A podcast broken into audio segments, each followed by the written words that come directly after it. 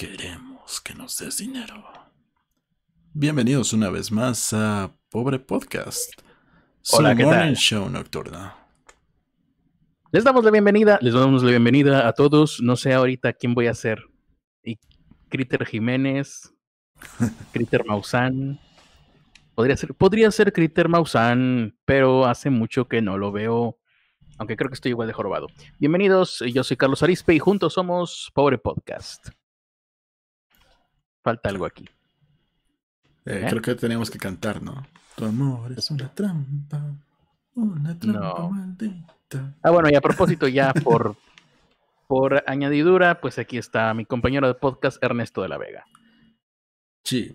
¿Cuáles son las En noticias del día, Critter? Dime, cuéntame, ¿qué pasó el día de hoy? Aparte de que nos de- vamos a morir todos porque ya hay coronavirus en México. Y de hecho, creo que ya hay tres casos, ¿eh? ¿Sí? Fue lo último que supe, sí. No solamente uno, creo que nos vamos a la cama con tres casos de coronavirus. Bueno, yo no me voy a la cama con nadie. Eh, y a propósito de eso, de coronavirus, una viróloga afirma que el nuevo coronavirus es, no podría, es la enfermedad X.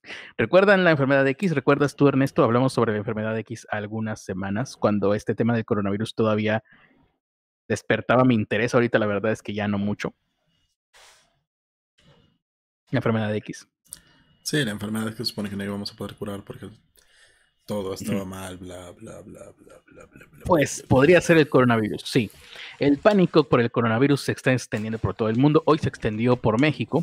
eh, en todos los estados ¡Achú! se, se estuvieron vi- eh, surgieron imágenes de personas que trataban de comprar cubrebocas, desinfectantes, eh, cuando pro- seguramente no saben que los cubrebocas no sirven de nada, más que cuando ya tienes el virus sirve para que no infectes a los demás y mueras en silencio. Creo que, los que los que sirven son los que mandó Eric Damián King González, ¿no? Que son como súper gruesos. Sí, sí. Hay unos que sirven, pero que te dificultan la respiración y no los puedes traer por mucho tiempo. Si respiras bien con un tapabocas, no sirve. Eh, y bueno, sirven para que tú no contagies a los demás. Eso significa que los tapabocas que sí sirvan deben ser dejados para las personas que estén infectadas y que así no infecten a los demás. Y como les dije anteriormente, mueran en silencio, sin matar a nadie más. Y en cuanto a desinfección, funciona mejor el agua y el jabón que cualquier desinfectante que puedan tener por ahí. El desinfectante pues se puede usar cuando no tengas acceso a agua y jabón. Cuando es Ah, por las toallitas estas de cloro también. Bueno, no las toallitas, el cloro para limpiar bien las áreas comunes también sirve. A ver, pero, pero eso sin que haya coronavirus se usa. Debería, No me debería de usarse siempre.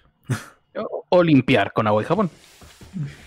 En todo caso, el desinfectante y el cubrebocas no tendría por qué eh, hacer falta porque no, s- no son necesarios para eso. Para desinfectarte las manos. Bueno, hablo de sanitizante, ¿no? No hablo de- del spray ese, pues también. ¿Quién carajos lo usa regularmente? Eh, entonces, eh, pues nada, limpia tu casa, límpiate las manos con agua y jabón. eh, y no te pongas tapabocas si no tienes los síntomas del, del coronavirus, de la influenza o de la gripe común, cualquiera de ellos. Y eso de, que el Lysol ayuda con el coronavirus no significa que lo deben de tomar, no mames.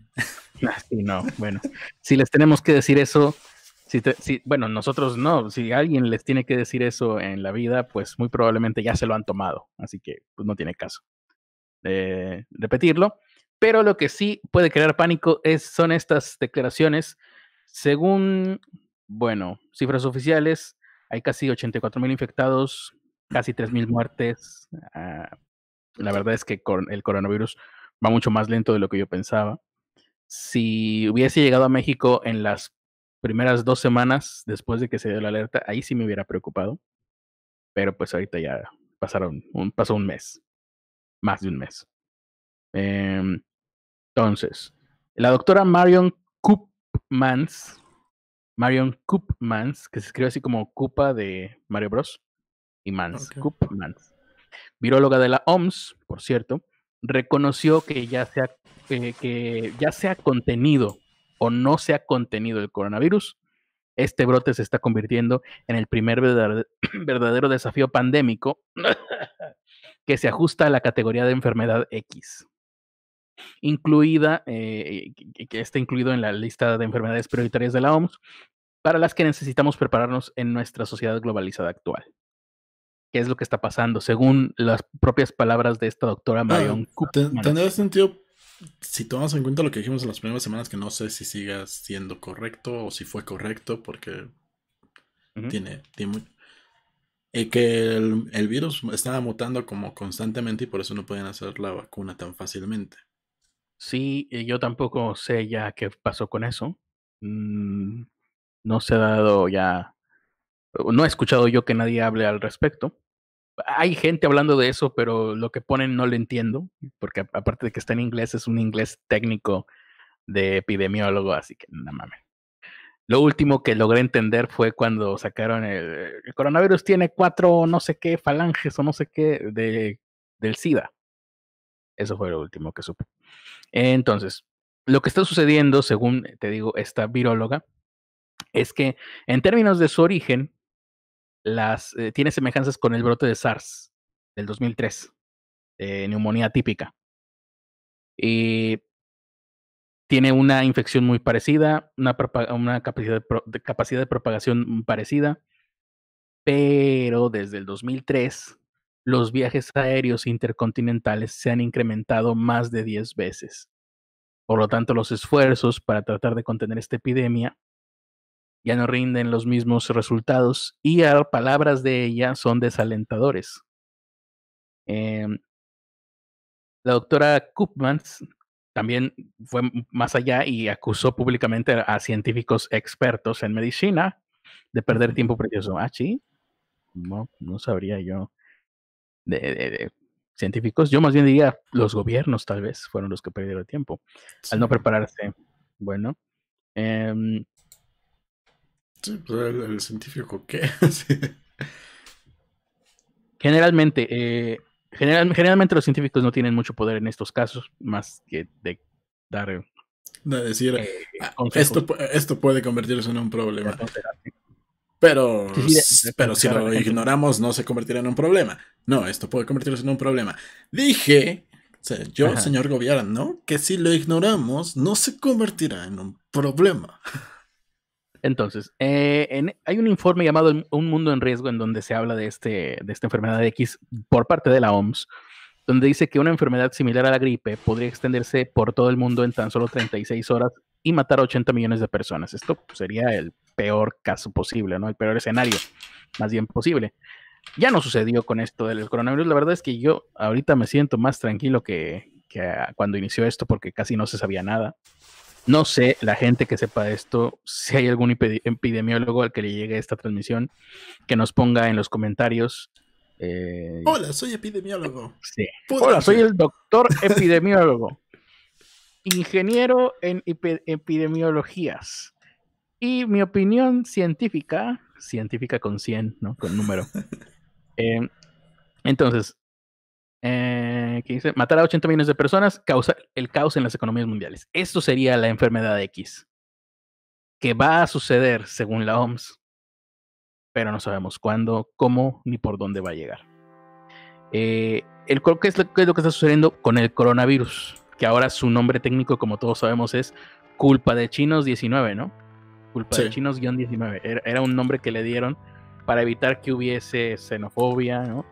Culpar a alguna comunidad, ¿no? Entonces dijeron, culpa de chinos 19. Em, eh, cita a la pandemia de gripe, eh, cita a esta pandemia, ¿no? Y la compara con la de la gripe española en 1918. La gripe española de 1918, como todos sabemos ya, porque todo el mundo ha estado repitiendo esta información durante las últimas semanas, porque pues es lo que da likes y vistas, mató a unos 50 millones de personas en total. Si sucediera un brote similar hoy, actualmente, el número de muertos sería mucho peor, la enfermedad se extendería mucho más rápido, es decir, eh, lo que conocemos como el COVID-19 o culpa de los chinos-19 no se compara con la gripe española, según opinión de gente expertos en la materia. Em, porque ahora hay personas que viajan en avión todos los días, ¿no? Todo lo que ya sabemos. Y bueno, ahora está el culto este que están locos y que quieren esparcir el virus por, por motu, propio, por su propia voluntad. Muchos sistemas nacionales de salud, particularmente en países pobres, se colapsarían. Esto ya lo estaremos viendo los próximos días aquí en México.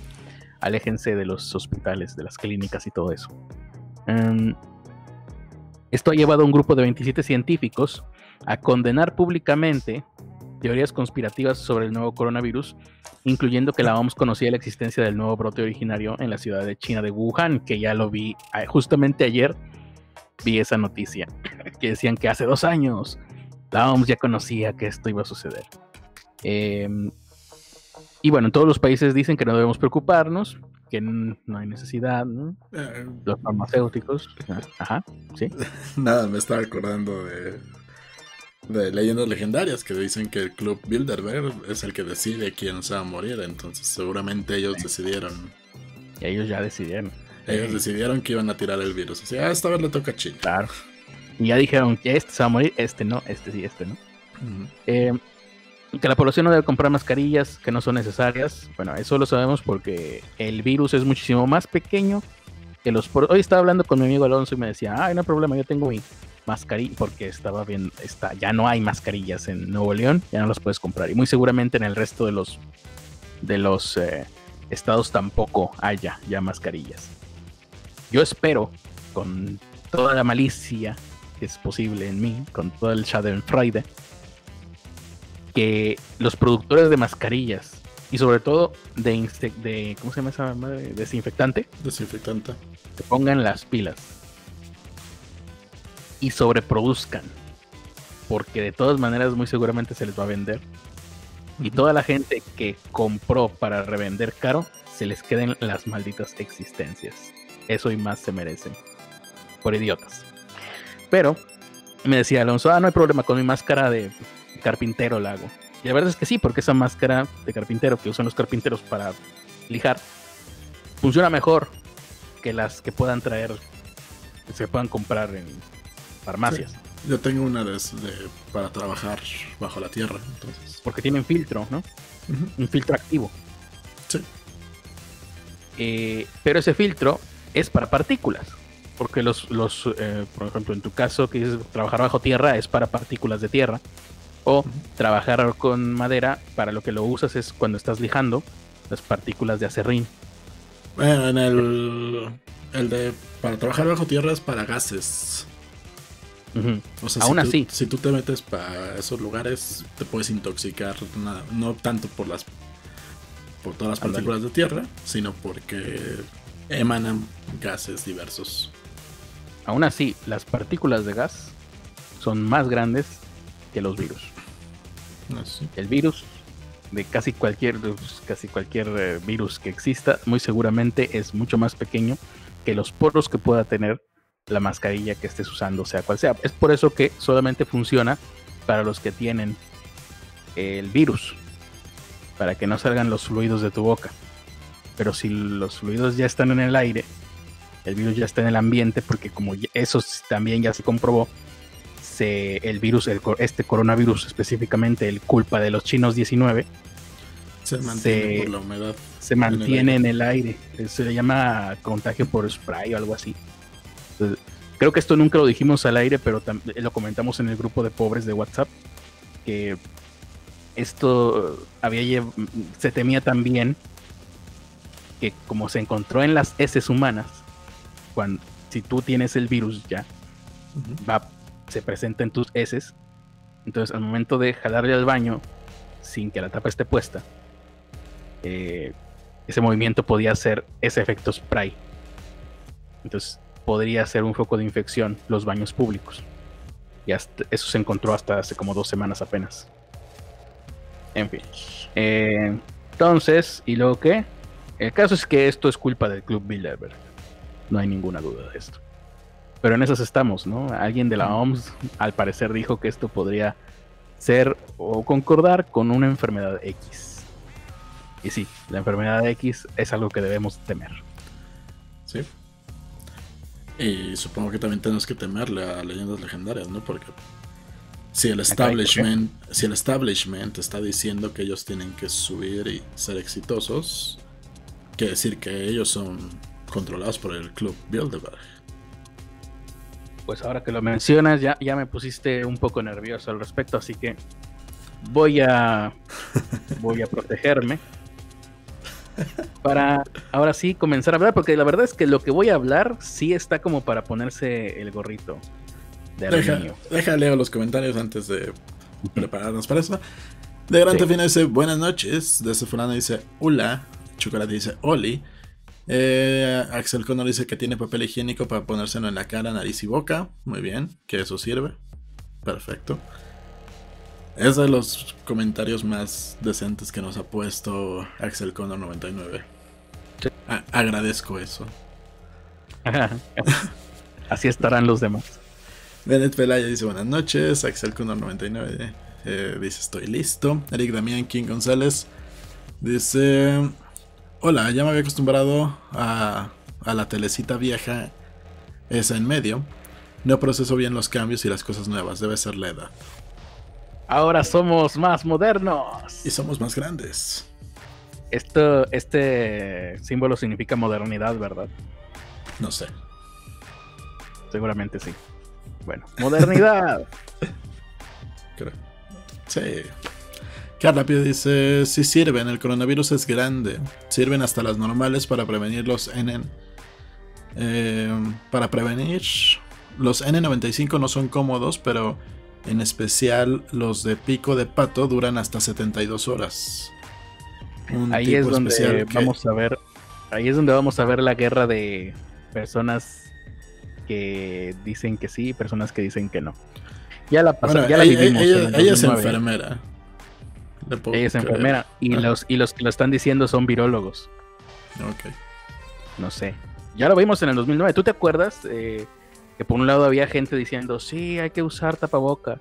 Y por el otro lado había gente diciendo, pues no tiene caso usar tapabocas. Y hasta hacían infografías de el tamaño del poro del tapabocas y el tamaño del virus diminuto. Pero el coronavirus era más grande que el otro, ¿no? Que el, que el de la influenza. Yo no supe en qué quedó eso, ¿eh? Lo de... Ah, lo último que leí fue hace como tres semanas que creo que no era tan grande como se pensaba al principio. Y que por eso era fácil su aspersión por el aire. Si fuera grande, sería más eh, sensible al medio ambiente y no, no se esparciría tan fácil en el aire. Pero la verdad es que la esparción que está teniendo ahorita, bueno, la expansión, mejor dicho, de los contagios, son muy sospechosas. Ahorita justamente se me había olvidado, pero aquí lo tenía abierto. Eh, estoy viendo un, un artículo donde dice que ya hay cuatro nuevos casos en el, en el Pacífico noroeste, noreste de Estados Unidos que eh, no están pudiendo tracear por qué, por qué lado se pudieron haber infectado, por qué medio. Y eso eh, pone muy nerviosa a la gente, sobre todo a los doctores. Porque aquí estoy viéndolo. No hay. ¿Dónde está? Puede que sea, o puede que sean miembros de la secta esta de la que hablamos, ¿no?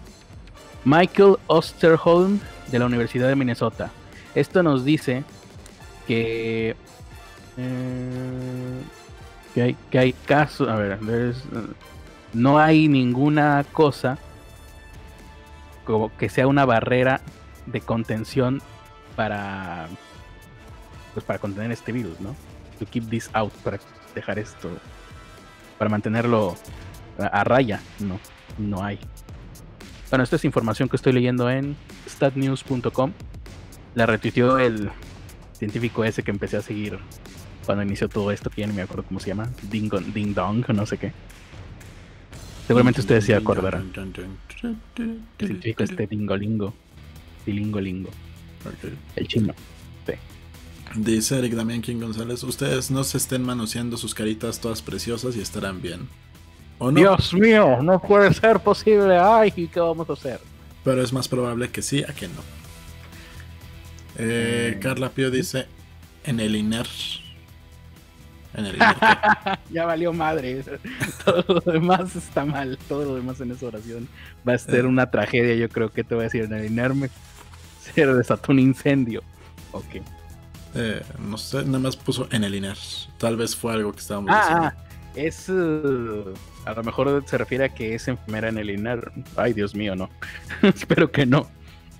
O a lo mejor a que a lo mejor tú estabas hablando de los casos infectados en, en México, de donde estaban conteniéndolos, están conteniéndolos en el INER.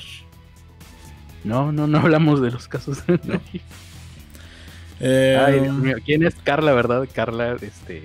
Carla Encomiéndate mucho a Dios. Axel Connor dice: papel higiénico, pónganselo. Como, pónganselo como máscaras. Mario Ernesto dice: Todos moriremos de coronavirus. Bueno, bueno. Me caí. Ah, no, sí te decía, es que el problema es la gente que trabaja en eso, en el sector salud. Ellos sí. No. Bueno, consigue agua bendita. Te barran con un huevo. Porque no que vamos a poder eh, lavado de. Dice Carla Pio, lavado de manos correcto, Lysol o cloro, que es el más económico. Eh, en llaves, chapas y esas cosas manoseadas no mueran pronto. Ok. La mejor. Ah, Oye, de hecho, lo que quiero saber es con qué puedo limpiar los celulares, porque pues, es el mayor foco de infección que tengo a la mano. Pues yo suelo limpiar el mío con toallitas desinfectantes. seguramente ya tampoco va a haber. Eso me preocupa. Eso que vaya yo, a Yo suelo ocupar una, un, uno de estos como el de los lentes, pero con alcohol hipofrotílico, ¿cómo se llama? Isopropílico. Esa madre. tengo un bote enorme, pero. Alcohol filosófico. Ah, bueno. ah, eh... ah, y bueno, lo que sí es muy recomendable es guardar a distancia. Eso es lo más. Eh, además de desinfectar y todo. No estar saludando de beso porque el, como dijimos, no sé si lo dijimos, es que hay un chorro de información que creo que no hablamos de esto porque me da hueva, pero sí lo compartimos en el grupo de pobres de WhatsApp, que es que el coronavirus eh, eh, llega a una distancia, puede llegar a una distancia de dos metros, ¿no? Entonces tienes que estar alejado de la gente dos metros. puede, sí, está, si puede... en metro es imposible. Sí, no. Ahorita yo iba en el camión y estaba así. Sí, no. Por eso es que en determinado caso probablemente se vayan a suspender clases y todo eso. Axel, Axel Connor Barra dice háganse momias, no importa, pónganselo. King dice, me gusta más el más este formato, ya puedo apreciar el detalle del bello rostro del Kratos. Yo, le dije desde hace mucho, tienes que hacerle el overlay con las caras más grandes. El overlay, como si fuéramos españoles. Ay, bueno, ahora pueden apreciar que estoy justamente desde Marte. Si no se había notado. No, no es.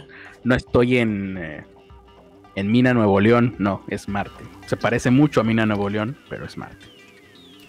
Sí. Pensé que estás en Las Vegas, pero bueno. Eh, chan, chan, chan. Van a hablar de las tazas que le llegaron a Sandur. ¿De las, eh, de las tazas que le llegaron a Sandu, a Sandy Coven. Ah, ah, ah, tazas. Yo entendí algo así como de las cosas que llegaron más alto. escriban bien. Ah, no sé. ¿Qué, habría, que decir? le mandamos tacitas y ella, ella. de la historia. Ella muy bonitamente en sus redes sociales, en su Instagram, publicó las tazas y Gracias por eso. Perfecto. Lástima que no tengamos Instagram activo. Nada más, o sea, nada más me, etiquetó a mí y la gente va a ir a mi Instagram, tal vez, con suerte. Y va a ver que está abandonado desde hace dos años. Sí, también etiquetó, me etiquetó a mí y al de pobre, pero mi celular está bien pinche, o sea, así que no, no van a ver mucho contenido por ahí. Sí, lo de pobre podcast no es una especie de marca, es, real. Em, Entonces hago bien al no salir a trabajar, ya que llevo enfermo cough cough desde el lunes. No lo sé. tal vez pueda ser un buen detonador, Jesús. Sí, eh. Eh, recordemos que aquí hubo una alerta hace como dos semanas por un Uber, ¿no? Sí. Podría salir en la tele, eso sí. Axel sí. Pero el, Uber fue. fue. ¿Qué? O sea, ¿sí está contagiado o no estaba contagiado? Eh, pues yo me imagino que no, porque pues ya no se dijo nada. Eh, bueno, Axel Connor dice que le compremos papel higiénico, que nos lo pongamos como momias, ya lo había dicho. eh, Jesús Aramírez dice, pero aún hay modafinilo, puedo morir, pero moriré feliz. Sí, ese es el consuelo de todos. Quien dice, en mi farmacia aún quedan. Quien Decim tiene una farmacia, qué chingón. Déjenselas a la gente que los vaya a necesitar, porque sí va a haber gente que los va a necesitar, los que estén enfermos. Eh, yo hago cubrebocas con Magitel. ¿Qué es Magitel? Eh, trapos para limpiar la cocina. Ah, ok. Es la marca de los trapos. y se ve que no eres un buen amo de casa. O usas Scotch Brite. O ocupo Scotch Brite. No son lo mismo. ¿Eh? no son lo mismo. Scotch Brite son. Eh, los Scotch Brite es la verde y la verde con amarillo y las de metal. Esponja, y, esponja y. ¿Cómo se llama? Estropajo. Y las Magitel es la marca de los. de jergas para secar. ¿Las jergas tienen marca? Sí. Hay más. A, ver, en, en mi mercado las venden por metro.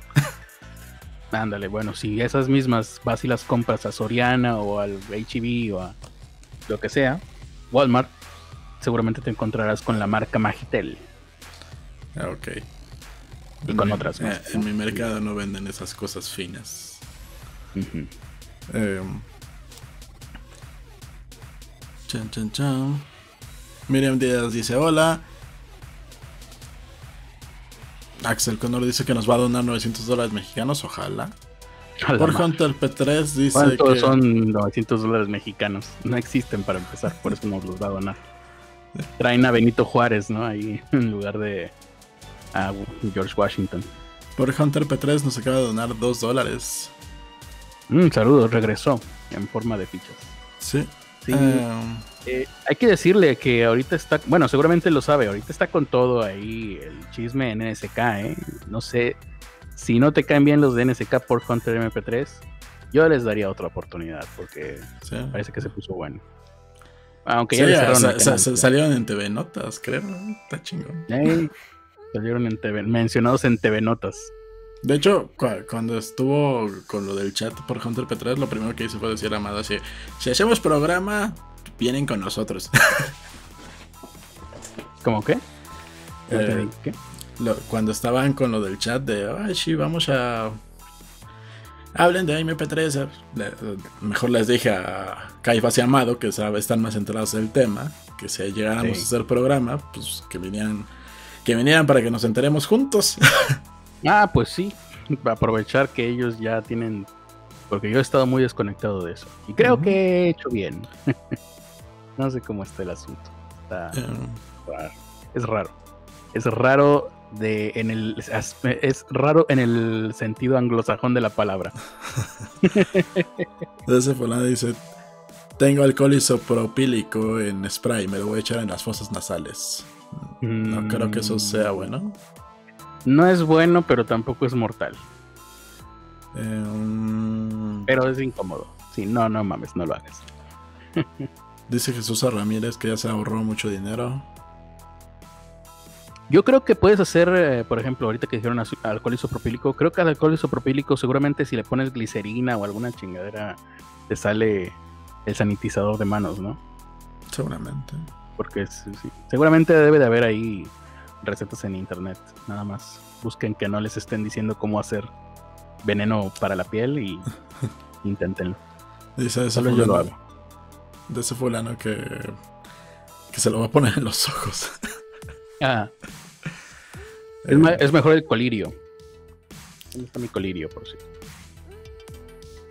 Bueno. No entendí lo que puso Axel Connor. War Hunter dice que ya llegó y nos dice que somos unas perras. ¿Es, eh, algún grito gay como el eso mamona? Pues yo creo, porque suena como. está escrito como ¡Ya llegué, perras! Puede ser un grito ah. gay, ¿no? O sea, suena, como algo de la comunidad. Ah, no, sí, sí. Ah, bueno, es que dijiste, ya, es que no habías dicho que el grito era ya llegué, perras. Pues sí. Sí. Eh, si, me pongo mi gorro de aluminio, Saludos, me curaré pronto. Mamona. Saludos, mamona. ¿Cómo se Eso, mamona. Eso, mamona. Muy bien. Eh, eh, si me pongo mi gorro de aluminio, me curaré pronto, no. Pero puedes intentarlo. Tal vez te veas bien. solo hay una manera de saberlo, ¿no? Como los Mythbusters. Ahora comprobaron que, que lo de las pirámides no funcionaba, ¿no? Poner comida en una pirámide no la conservaba. Solo hay una manera de saberlo. Poniéndote el gorro. Eh, Raura dice: Coronavirus es una señal de Dios de que llega el fin del mundo. Ahora hay muchos comentarios. Feliciten a Madison. Ya queremos empezar el tema, cállense. Feliciten a Madison por su título. Luego ah, estamos diciendo, quejándonos de que no lleguen. Oye, Madison nos había puesto en el grupo, eh, una escucha para la gente que no sepa, nos había puesto en el grupo de pobres de WhatsApp que se había tardado que año y medio en, tramitar su título. Y ella pensó, pensé que era mucho. No, eres de las que lo hacen rápido. Yo me tardé tres años en tramitar mi título. Yo me llevo diez años en tramitar nada, ni nada. Y, todavía no saco el de la maestría. Mm. Eh, Pero ya eres maestro. No soy maestrante. No te puedo eh. decir, el máster, ¿cómo te presentaría en una entrevista? El máster Ernesto La Vega. Bienvenido aquí a nuestro programa La Hora de la Maricona en Radio Capital. Sí, si, eso, si se llamara así el programa me presentarían como ¡Eso, mamona! Y ya entraría yo. Ah, hola. No hay, que, no hay que decirlo mucho porque creo que se puede tomar como apropiación cultural. Mm. Hace. Bueno, ya. Em, Carlos está en Marte. Sí, está en Marte. Hoy es jueves de paparrochas. No, hoy es lunes de gente loca. ¿Por qué mencionan a leyendas legendarias? Porque ellos dijeron eso de que los Bilderberg controlaban todo. Ergo también los controlan a ellos.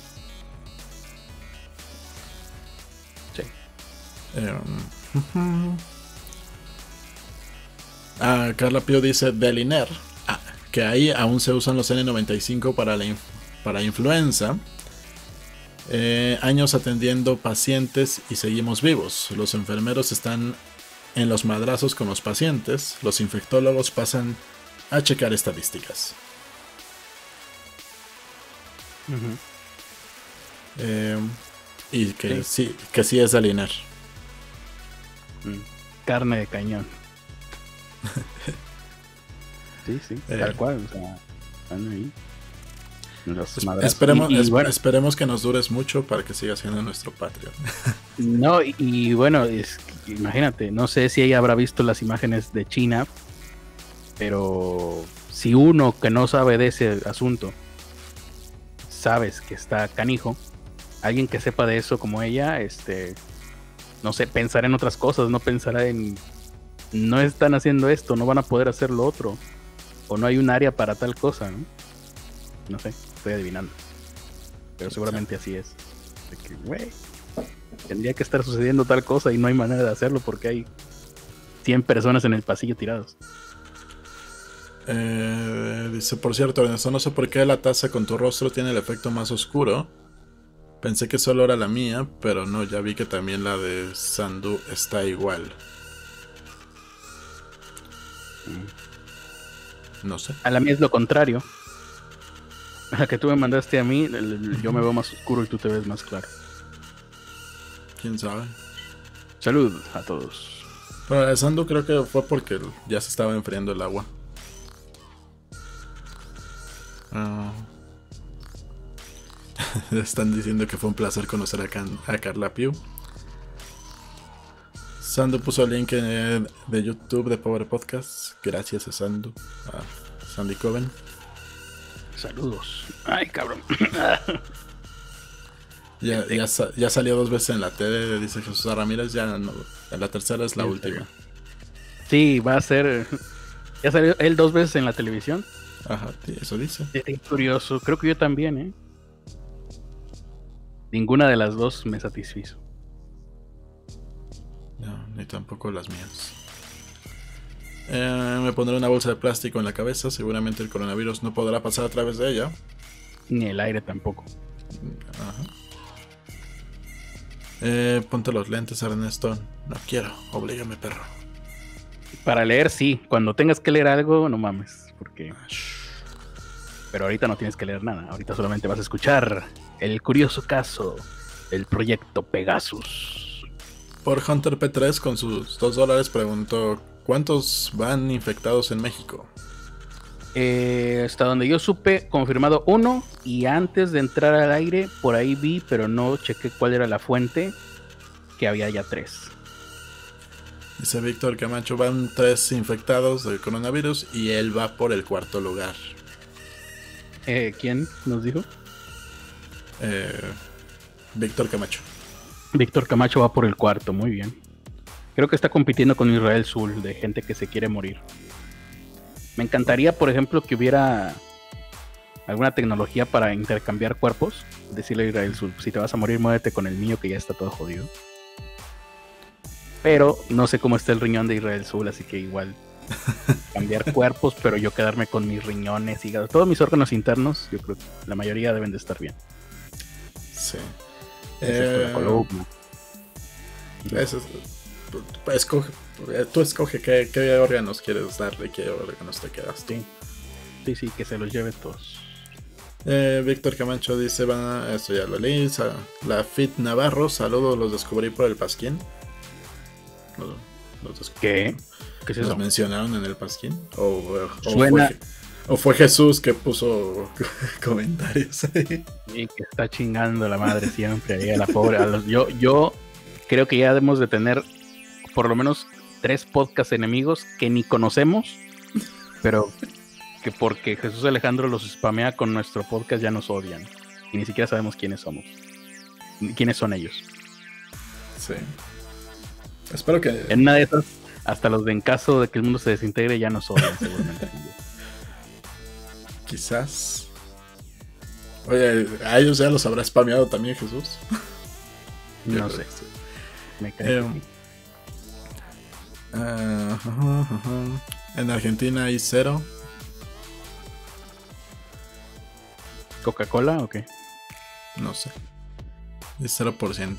Uh, quien dice, dice, me gusta escucharlos antes de dormir con audífonos, eso calla las voces. O el pitido del lado izquierdo, que es lo mismo. A la madre. Tinnitus es eso, ¿no? sé. Sí, sí. Puede ser una eh, infección, puede ser eh, alta presión o puede ser que te desmadraste el oído en tu juventud yendo a conciertos. Casi siempre es lo último. Dice quien dice, ¿dónde está el crossover con el Nepe? Hay varios, ¿no? Hay varios y no sé dónde estén. Está, creo que la mayoría están en el canal de Nepe Podcast. Seguramente. Pero ni siquiera sé cuáles son, o sea, no están identificados. Y, llega, y los episodios duraban como 5 horas y nosotros llegábamos a la hora número 6. Ya me acordé, dice, solo revisa cuál dura 9 horas y ahí está el crossover. Y hay otros más. Sí. Debe haber como 3 mínimo. Eh, y si quieres, en donde hablan de Natasha Haidt. Que no dice Natasha Haidt en ningún lado. Tienes que escucharlos todos para saber cuáles. Muy guapo Ernesto con sus lentes y leyendo fluido. Profesor Kukun, ¿es momento de entrar en pánico? Yo diría que sí. Eh, Axel Connor dice, en perra, en, perra, en China un, perro se infectó. En perra se infectó un chino, no mames. En China, un perro se infectó. El virus está evolucionando con rapidez. Sí, sí, sí, lo vi. Los violetas saludos. Eh, Jesús Aramírez dice: Pues ya lo traía un murciélago, así que no es extraño. Eric Damekin González dice: No sé por los demás, pero hoy yo puedo pulular más tiempo por acá y comentar y retrasar el que hablen del tema del día, porque mañana es sábado y así. Ya no lo van a lograr, ya acabamos. Pues sí, hoy vamos a hablar acerca de gente que dice que ha viajado a Marte, al lugar en el que estoy yo en este momento. Decidimos que era buena idea, pues si vamos a hablar de Marte, eh, presentar desde este mismo lugar. Está muy bonito, no hay mucha infraestructura, si quieres un Starbucks no sé dónde vas a tener que ir por él, pero lo que eh, en cambio sí hay muchas oportunidades de crecimiento por aquí yo creo que aquí quedaría muy bien, por ejemplo, una explanada. Un, tal vez una, ¿cómo se llaman estas arenas de jaripeo? Una cosa donde eso de pelea de gallos, una cosa autóctona bonita. Quedaría muy bien por acá. ¿Todavía se hace esas cosas de peleas de gallos? Por el asoleamiento. Pues se va, puede hacer aquí porque aquí no habría leyes de maltrato animal, así que pues. todo lo que quieras hacer malo aquí, puedes hacerlo. entonces, Vamos a hablar de dos personajes. Tal vez hablar, podríamos hablar de más si nos da el tiempo o si nos queda muy chico el tema, no sé. Pero principalmente vamos a hablar de dos. Ya me puedo quitar esto porque ya me acordé que el Club Bilderberg nos controla a través de sus de los satélites. Pero los satélites están en la Tierra, no aquí en Marte. Aquí yo soy libre. Libre. Como el quién sabe qué fregado libre. ¿Cómo era la canción? Soy la envidia de Pati Navidad en este momento, eso sí. Vamos a hablar de, para empezar, el primero de ellos, Michael Relfe. Michael Relfe eh, afirma, recuerden, esto va sobre una cosa llamada Proyecto Pegaso. Lo engloba esta historia. Michael Relfe eh, afirma que ni más ni menos en 1976 fue llamado a formar parte de un programa ultra secreto del gobierno de los Estados Unidos que implicaba la existencia de una colonia humana en Marte. Obviamente una colonia norteamericana porque, no podría ser de otra manera, porque ya sabemos que siempre los, norteamericanos son los chavos chichos de la película chafa. Ahora, pensemos en, esto. Eh, él dice que fue llevado a Marte en el año 1976, apenas siete años después del aterrizaje del hombre en la Luna. Que aprovecho para decir, si ustedes dicen alunizaje, están diciéndolo mal. No existe alunizaje. De la misma manera que cuando el hombre llegue a Marte no va a existir el amartizaje. Y cuando llegue más allá no va a existir el jupiterzaje ni el saturnizaje. Sería ridículo. Eh, Ahora, entonces estamos 76, siete años después de la llegada del hombre a la luna. Pero si llegan a Marte, recuerden que a Marte duele. Eh, según la versión de Michael eh, Relfe, los Estados Unidos avanzó tanto en estos siete años como para tener colonias humanas estables viviendo en Marte. Esto también me hace pensar eh, el pobre Elon Musk se va a llevar una gran decepción cuando llegue a Marte y se dé cuenta de que eh, ya le comieron el mandado desde hace más de 40 años. Entonces estamos en el año 1976. Las fechas son importantes en este relato porque es gente que viajó a Marte, pero seguramente ustedes estarán preguntando, gente que nos escucha, tú Ernesto incluso, gente que nos está escuchando en diferido, ¿Cómo fue que Michael Relfe llegó hasta Marte? Estados Unidos ya tenía la tecnología para crear una nave espacial que llegara a Marte. No, no era necesario. Miren mi risa. Porque, em, ¿cómo iban a tener una nave que llegara a Marte si ni siquiera existía Microsoft? El bueno de Michael no necesitó una nave espacial, simplemente utilizó, utilizó la vieja confiable de la teletransportación. Michael Relfe fue llevado por el gobierno de los Estados Unidos instantáneamente de la Tierra al planeta Marte, en donde pasó, eh, hizo una misión.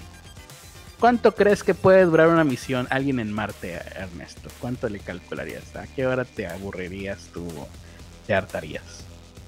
¿Cómo? Meses, años. Eh, no sé. Una misión. A Marte. Creo que el límite era, era, por, no sé si por un año o, hasta cinco. Es probable. Bueno, él no pasó en Marte ni uno, ni dos, ni cinco, ni siquiera diez años. Pasó 20 años en Marte. 20 años en mucho tiempo, ¿no?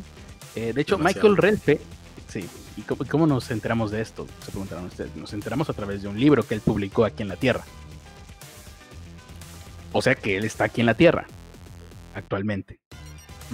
Pero, ¿qué pasó entonces en estos 20 años? Es mucho tiempo. Nadie lo echó de menos en todo ese tiempo. ¿Su familia, acaso? ¿No tiene familia? Sí, tiene una esposa. Bueno, eh, estamos de buena suerte porque nadie lo echó de menos. Porque cuando Relfe pasó esos 20 años en Marte, es decir, desde 1976 hasta el año de 1996 en Marte, los Estados Unidos ya tuvieron una tecnología que hacía dos cosas bastante importantes y bastante deseables si de verdad existiera esta tecnología, que son, número uno, regresar su cuerpo hasta el estado de juventud que tenía al momento en que fue llevado a Marte, es decir, lo rejuvenecieron 20 años. Y segundo, lo regresaron físicamente hasta el año de 1976 nuevamente como si nunca se hubiese marchado. Eh, algunos haters dirán como si nunca hubiese pasado ninguna de las pacheques que este señor acaba de decir. Bueno, cada quien puede sacar sus propias conclusiones. En este aspecto me recuerda mucho al personaje de 31 minutos, el, profeta que, decía que se iba a acabar el mundo. Que se acaba el mundo, eh, llega la hora en la que se iba a acabar el mundo y todo. ¿Y qué pasó? ¿Ya se acabó el mundo? Sí, ya se acabó el mundo. Pero cuando se acabó, empezó otro exactamente igual. Por eso nadie lo notó. Pero no era un profeta, era Dios. No me acuerdo si era Dios o, era. Creo que era un profeta, no me acuerdo. El personaje era un monito. Eh, empezó otro exactamente igual y por eso nadie lo ha notado. Ah, pues así él. Un día yo creo se fue a la cama y al día siguiente despertó y ¡oh! He regresado a 1976 y 20 años más joven. ¿Y su esposa qué te pasa? Bueno, parece que su esposa se hizo a la idea muy pronto eh, de, esta versión, porque, eh, para el resto de nosotros. Ah, bueno, si se le sacas varo, adelante. Pues más bien eh, fue ella la que escribió dos libros en donde ella cuenta la historia de su esposo. uno de ellos, no me acuerdo cómo se llama, Archivos de Marte o algo así. Seguramente ustedes los pueden encontrar ahí en Amazon. De hecho, yo quería ver si los compraba para esta investigación, pero no soy tan responsable como para hacer semejante cosa. mientras tanto, puedes eh, cantar algo, Ernesto, mientras yo toso. Desde el cielo, una hermosa mañana. Quiero ver si te la sabes de verdad. Eh. La Guadalupana. La Guadalupana, la Guadalupana. Te irás al infierno. Bajo el Tepeyac. Te irás al infierno por no sabértela. Creo que es pecado mortal no saberse esta canción. Te vas directamente al infierno. Lo más curioso de esta historia de Michael Relfe es que, eh, a diferencia de muchos otros supuestos contactados, ah, bueno, porque esto va también de contactado, de, gente que dice, ay, yo he pasado cosas que nadie más ha pasado. Ahorita vamos a eso porque hay, otro personaje. Lo más curioso de esta historia, a diferencia de muchos, muchos otros locos, es que se encontraron personas que estuvieron dispuestos a corroborar eh, su historia, como por ejemplo el mayor del ejército estadounidense norteamericano, Robert Dean, el antiguo científico del Departamento de Defensa de Estados Unidos, Arthur Newman, quienes presuntamente corroboraron la existencia de estas bases humanas militares en Marte. Ustedes pueden googlearlos para darse cuenta si existen o no a mí me dio flojera. Y lo más seguro es que no, sea verdad. Quién sabe. Eh, entonces, pero eso, eso eh, no importa en nuestra diversión. Ahora, el siguiente, el siguiente personaje, la siguiente personalidad, ya vimos uno, Michael Relfe. que es actualmente, pues se le considera dentro de los círculos conspiranoicos, un informante y exmiembro de las Fuerzas Armadas de los Estados Unidos, que en 1976 fue reclutado como miembro permanente de una colonia secreta en Marte. Ahora vamos con. Ya se me olvidó cómo se llama este güey. ¿Dónde está? Andrew Basagio. Basiago. Andrew Basiago. Ah, me acabo de morder. Ay, güey. Me están controlando los Illuminati para que no dé esta información. Andrew Basiago. A lo mejor a ustedes les suena. Porque Andrew Basiago.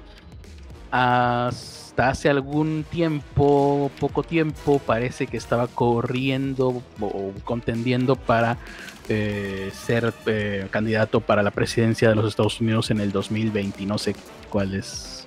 Es este año, ¿no? 2020. Este año son las elecciones en Estados Unidos. Yo me imagino que ya no se hizo. Pero hace un año, creo, pues era un, una noticia bastante curiosa porque era un viajero en el tiempo. Ahorita vamos a eso. O un viajero de Marte se postuló para la presidencia. Y su campaña, o bueno, lo que se suponía iba a ser su campaña si sucedía esto, es que él cuando llegara a la presidencia iba a hacer público todo lo de Área 51 y la madre. Entonces, si consigue una plataforma desde la cual lanzarse, inmediatamente, muy seguramente tendría apoyo de muchísima gente que cree en los ovnis. Conspiracionistas, terraplanistas, ufólogos, todo, todo ese tipo de gente y quién sabe si esto podría significar un apoyo importante. Creíamos, tampoco lo creíamos de, Donald Trump y míralo dónde está. Así que hay que poner atención a esto. Ahora sí. Em, respecto a lo de Marte, ya entramos con, el, con este otro hombre, Andrew Basagio. Basiago, siempre me equivoco. Andrew Basiago, eh, antes que nada hay que tener presente qué, tipo de personas van a, Marte. Las personas que visitan Marte temporalmente, como pueden ser políticos o gente de poder, millonarios, ellos viajan hacia Marte y desde Marte por medio de una cosa llamada puerta de salto. Ah, caray. Porque vas a tener una cosa que te, te teletransporte, pues pone un nombre chido. Eh, van de visita por un par de semanas y regresan. Ellos, los visitantes no viajan de regreso en el tiempo. Pero hay un personal permanente. El, personal permanente pasa un ciclo de 20 años de servicio. Como ya lo vimos en el caso de eh, Fokker, que ya se me olvida, Michael Relfe. Michael Relfe, él hizo eso. Al final del ciclo de trabajo son invertidos en edad y tiempo y son disparados de vuelta a su punto de origen en el espacio-tiempo. Ellos son enviados de regreso con recuerdos bloqueados y son enviados de vuelta para completar su destino en la Tierra. Muy, muy seguramente lo que le pasó a Michael eh, Renfe es que se le desbloquearon los recuerdos porque, pues si te digo, ya no es condenado. Ahora Andrew Basiago es un ex participante de, ahora vamos a, el proyecto Pegasus. El proyecto Pegasus es un proyecto que existió. Bueno, el proyecto Pegasus, si lo buscas en Google, es un proyecto de Marvel, de los cómics de Marvel. Pero según las personas que sabemos la verdad, o sea, yo y Pati Navidad, es un proyecto de la DARPA que, que desarrolló la teletransportación cuántica basada en experimentos y en descubrimientos de Nikola Tesla.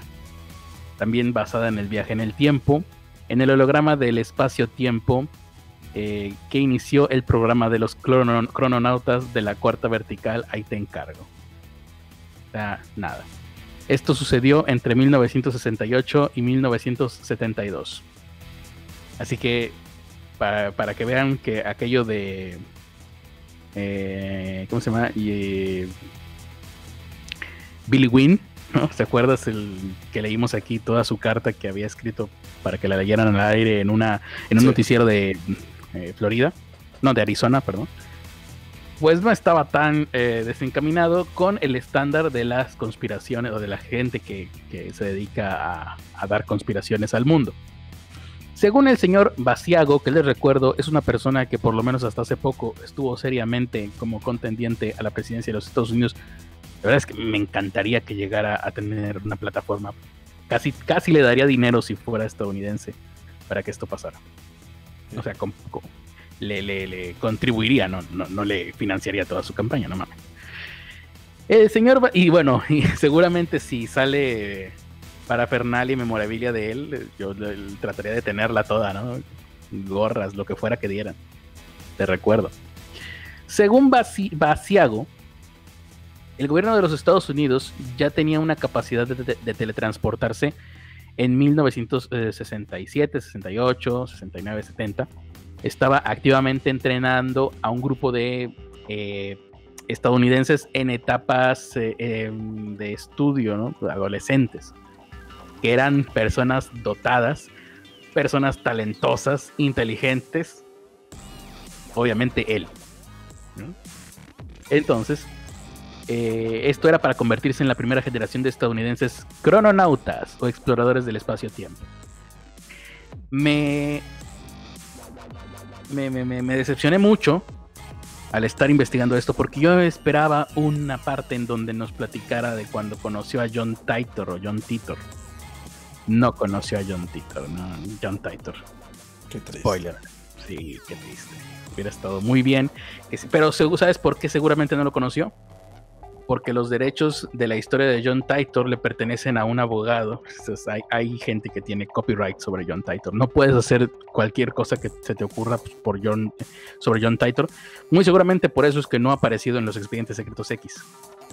Porque por ganas no, le, no les faltará o sea, los, los, niños estos que hicieron el anime, bueno, no estoy estos niños, los japonesitos que hicieron el anime este de... Donde hablan de John Titor. Sí. Ellos tuvieron que pagar derechos. Seguramente tuvieron que pagar derechos para poder utilizar ese nombre o algo. Porque si no, subían... John Titor está registrado, es copyright. Sí. Qué triste. Bien, gracias por cubrirme mientras tomaba té. Eh, ah, sí.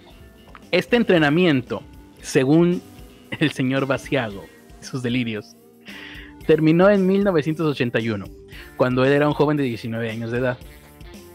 Fue teleportado a Marte eh, la primera vez solo y después eh, fue de haber sido preparado para el viaje por el oficial de la CIA, Courtney Hunt creo que el oficial Corny Hunt, por lo menos la gente que ah, da esta historia, si, le cambias la primera letra, está chido su nombre, ¿no? Corny. Horny Cunt. Horny Cunt. Muy probablemente sea un eh, anagrama. Eh, entonces fue preparado por Corny, por Corny Love. Está más chido. Por Corny Love y fue y viajó solo. Y la segunda vez viajó en compañía de este oficial de la CIA, Courtney Hunt. Los dos viajes, según Basiago, fueron hechos a través de una eh, sala de salto, que ya habíamos hablado, que se encuentra en una instalación de la CIA en el eh, segundo California. El segundo me imagino yo que será algún lugar de California. El propósito de estos viajes a Marte era para familiarizarse, para que él se familiarizara con Marte, porque la CIA sabía que eh, tendría en el futuro que establecer públicamente el hecho de que Marte es un planeta habitado y que eh, era de importancia que Basiago y mucha gente más visitara Marte y experimentara sus condiciones de primera mano. Yo no sé qué onda con esto, si se supone que van a mandarlos a Marte sin trajes o qué demonios o por qué tendrían que experimentar condiciones de primera mano, qué va a pasar ahí, va a haber ahí una guerra. La cosa aquí es que sí es muy importante porque como veremos más adelante, eh, Basiago, Andrew Basiago, considera que él va a ser presidente de los Estados Unidos. Esto ya lo sabe él porque es un viajero en el tiempo. Entonces él ya lo ha visto. ¿Cómo lo ha visto? Bueno, vamos ahora a hablar sobre eh, la tecnología que hay detrás de estos viajes en el tiempo, porque él ha podido ver el futuro, viajar al futuro, viajar a Marte. Ya, hablamos de él un poco aquí, ¿no? Conoció a Barack Obama en Marte cuando era joven, con cuates. Iba a comer a la casa, allá en Marte. Entonces, ¿qué ha revelado Basiago? ¿Por qué lo ha revelado? Si, es, si sería información de ser cierta, sumamente importante, mantener en secreto, no lo sé. El güey le gusta el chisme, ¿no? Yo creo que también está inscrito o suscrito a NSK. No creo en Karmata, muy seguramente. Ya de estar siguiendo el, lo de MP3. Eh, ¿Sigo ahí al aire, Ernesto? Sí. Pues ya, no te escuché respirar. Bueno. Entre mí. Eh, eh, cuando era un niño participante en este proyecto Pegasus, vio acontecimientos tanto pasados como futuros a través de un dispositivo conocido como cronovisor. ¿Le suena familiar? ¿El cronovisor? Pues no. El que ustedes saben del Vaticano, ¿no? Que tiene el Vaticano, no es ese, es otro. Que se llama igual, pero que desarrolló acá la CIA, Estados Unidos. La KGB. Ya sabía que el Vaticano tenía uno. El Vaticano tiene un cronovisor escondido para que nadie lo encuentre. Muy seguramente ahorita lo estaremos usando para eh, saber si. seguramente está atrás del Jiva, ¿no? Ándale. Sí, es el lugar más seguro de, esconderlo. Muy seguramente ahorita estarán. Al cual ya le darías con tocar ese jiba. Muy seguramente ahorita estarán utilizando el. ¿Sabes cómo tienen a ese jiba ahí? Lo tienen rasurado para que dé más asco, como, como gato egipcio, esos gatos pelones. Eh, seguramente ahorita estarán utilizando el cronovisor del Vaticano, creado por. No me acuerdo quién carambas. Eh, pero seguramente lo estarán utilizando para ver si se muere el Papa Francisco por coronavirus o no. ¿Qué habrán visto en el futuro? Quién sabe. No nos quieren decir. El caso es que tienen un cronovisor. Y fue teleportado. Eh, teleportado hacia atrás y hacia adelante. No, ah, bueno, estábamos diciendo. Basiago dice que utilizó el cronovisor para ver el futuro y ver el pasado pero también fue teleportado hacia atrás y hacia adelante en el tiempo por todo el país en túneles de vórtices que abrían sus puertas en el espacio-tiempo a través de teleportadores basados en Tesla. En el carro de Elon Musk, ¿será? Porque así nada más dice aquí, basados en Tesla. Ubicados en las instalaciones de la empresa aeronáutica Curtis Wright en Wood Wright, Nueva Jersey. Y también en el Laboratorio Nacional de Sandía en Sandía, New Mexico, creo que es. Sandía, Nuevo México, creo que sí. Está bien chido el nombre. ¿Dónde vives? En Sandía. En Sandía. ¿Y cuál es tu comida favorita, Nuevo León? en, en rodajas. Un cronovisor, vamos a ver qué es. Es un dispositivo que utiliza una pantalla o una plantilla holográfica, condenado, para localizar y mostrar escenas del pasado en el del pasado o del futuro en el holograma del espacio-tiempo. ¿Qué chingados? No sé, no preguntes. Eh, no tiene touch screen, no tiene touch screen. Porque cuando nos inventamos esta mamada, no existía la noción del touch screen. El cronovisor, fue originalmente desarrollado por dos científicos. Ah, aquí está. Sí es el del Vaticano, pero esto ya es otra versión más moderna. Por dos científicos del Vaticano que colaboraron con Enrico Fermi, Posteriormente fue refinada por los científicos de DARPA. DARPA tenía cinco razones para involucrar a niños escolares estadounidenses en este tipo de actividades nuevas y peligrosas y experimentales. Porque no olvidemos, todo esto es la versión de Basiago. Primero, Basiago que, que fue elegido para esto. Primero, el Departamento de Defensa quería poner a prueba los efectos físicos y mentales de la teleportación en los niños. ¿Por qué? No sé. Segundo, el, ¿por qué no adultos? No sé. El, proyecto Pegasus, en segundo instancia, necesitaba utilizar niños porque los hologramas creados por los cronovisores colapsarían si se colocaban adultos dentro de ellos. Porque Stephen King, por eso. Tercero, los niños son tabula rasa. Tabula rasa es un concepto psicológico que significa eh, vacío, ¿no? vacío al ras, borrón y cuenta nueva, básicamente. Que significa que la mente aún no ha ganado impresiones a partir de la experiencia. Y tienden a ver eh, cosas durante las pruebas del tiempo que los adultos tienden a perder. Porque si te explico, ya no es condenado. Cuando los niños eran alumnos que al crecer podrían servir como agentes encubiertos del programa DARPA del espacio-tiempo, operando el eh, en conjunto, ah, este es el número 4, eh, operando en conjunto con el programa espacial abierto a cargo de la NASA. O sea, los agarraban tiernitos y bueno, servían más tiempo, ¿no? Tenían, los podían amortizar durante más tiempo. Y por último, el número 5, los patrocinadores del programa encontraron que después de moverse entre las líneas del tiempo, los viajeros adultos con frecuencia se volvían locos. Y se esperaba que al trabajar con niños superdotados y talentosos desde la infancia, como yo condenado, esto lo dice Basiago, eh, Estados Unidos podría crear un cuadro de adultos crononautas capaces de tratar con los efectos psicológicos del viaje en el tiempo o que los niños se, volvieran locos más rápido y más fácil porque sus mentes son débiles y va a ir a verga. Pero aún así es un riesgo que los Estados Unidos estaba dispuesto a que los niños corrieran.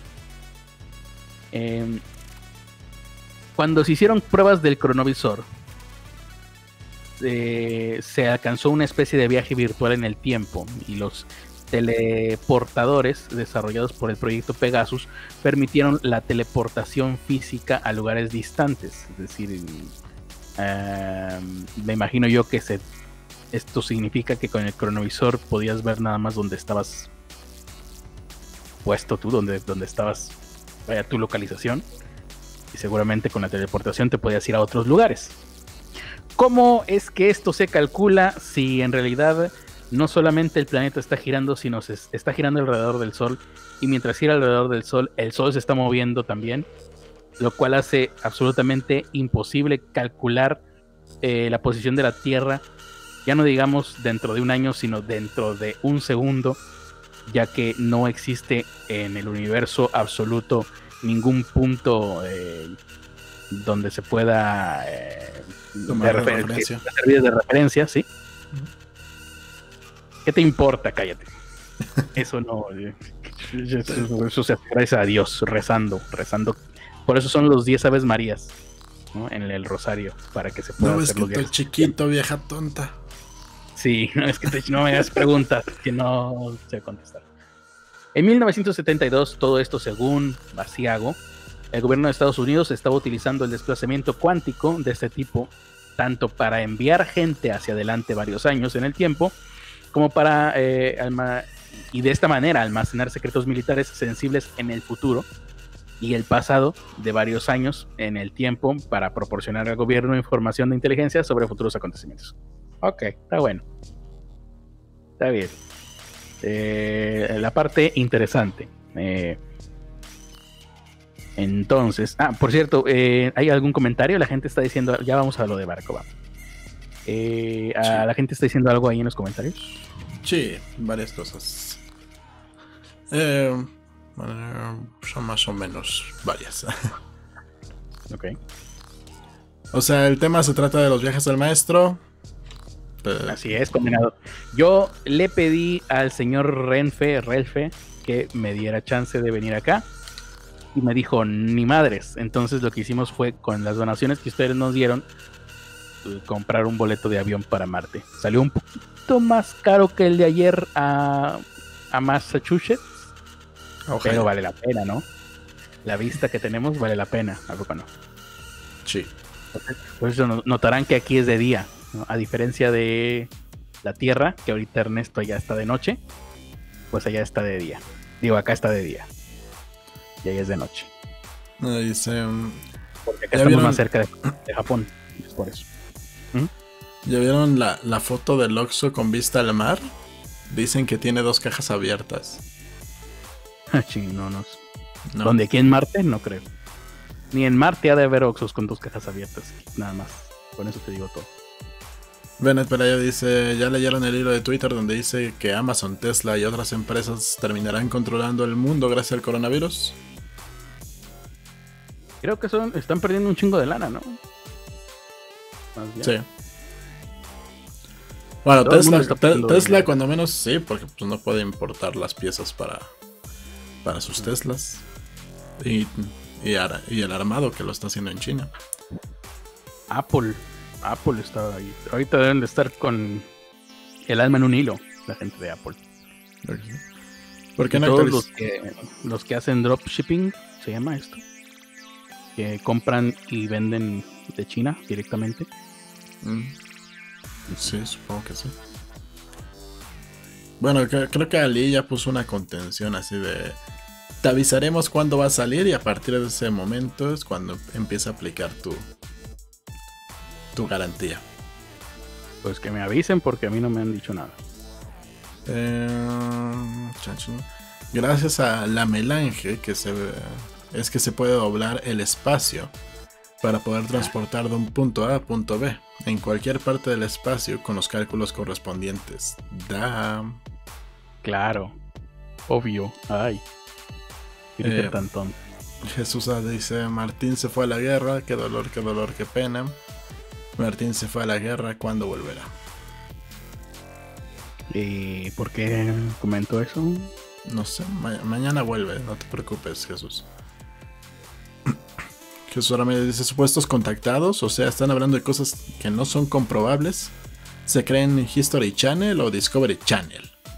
Justamente hoy me tocó, porque hace unos días subió History Channel su documental especial sobre la agenda alienígena.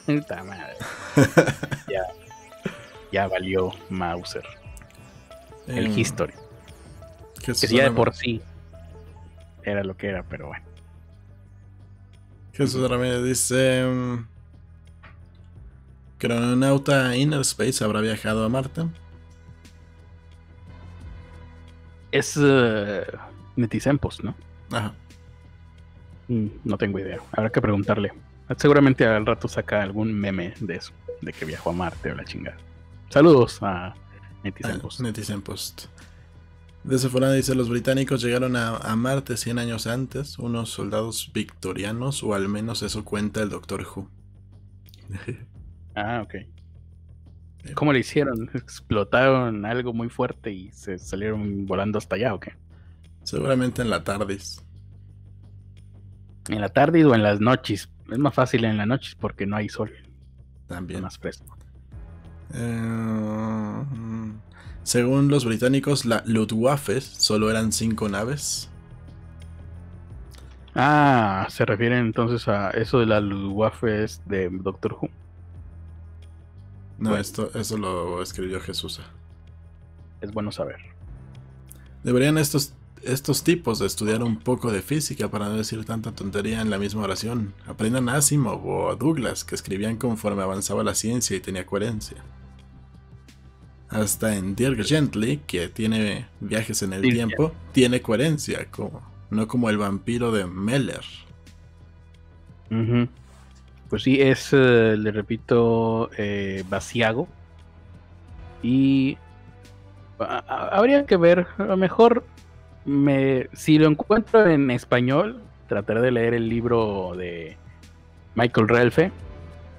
O si tiene alguno vaciago. Porque la verdad es que esto, leerlo en inglés, me daría mucha cueva. Y, la Jesusa seguía y seguía. Coronavisor suena a coronavirus. ¿Será una mala traducción? Y todos esos infectados son los nuevos viajeros que no pasaron la prueba mental y mueren no, por sobreinformación. Toma, Jesús, a ti te hace más falta que a mí. Toma, agárralo. La peor manera de ocultar información es en el.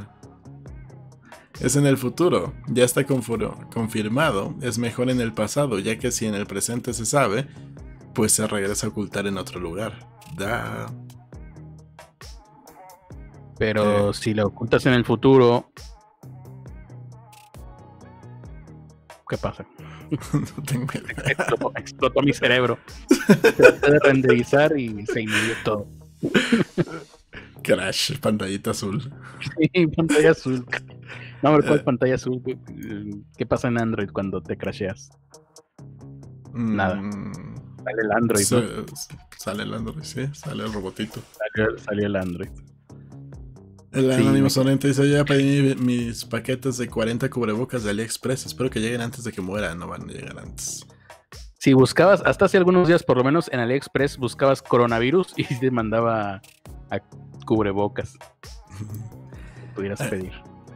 A History Channel no le dará vergüenza eh, publicar sus conspiraciones e historias inventadas. Están a nivel de cualquiera de nosotros que hacemos videos de YouTube de forma amateur. Creo que ya contrataron a unos youtubers, ¿no?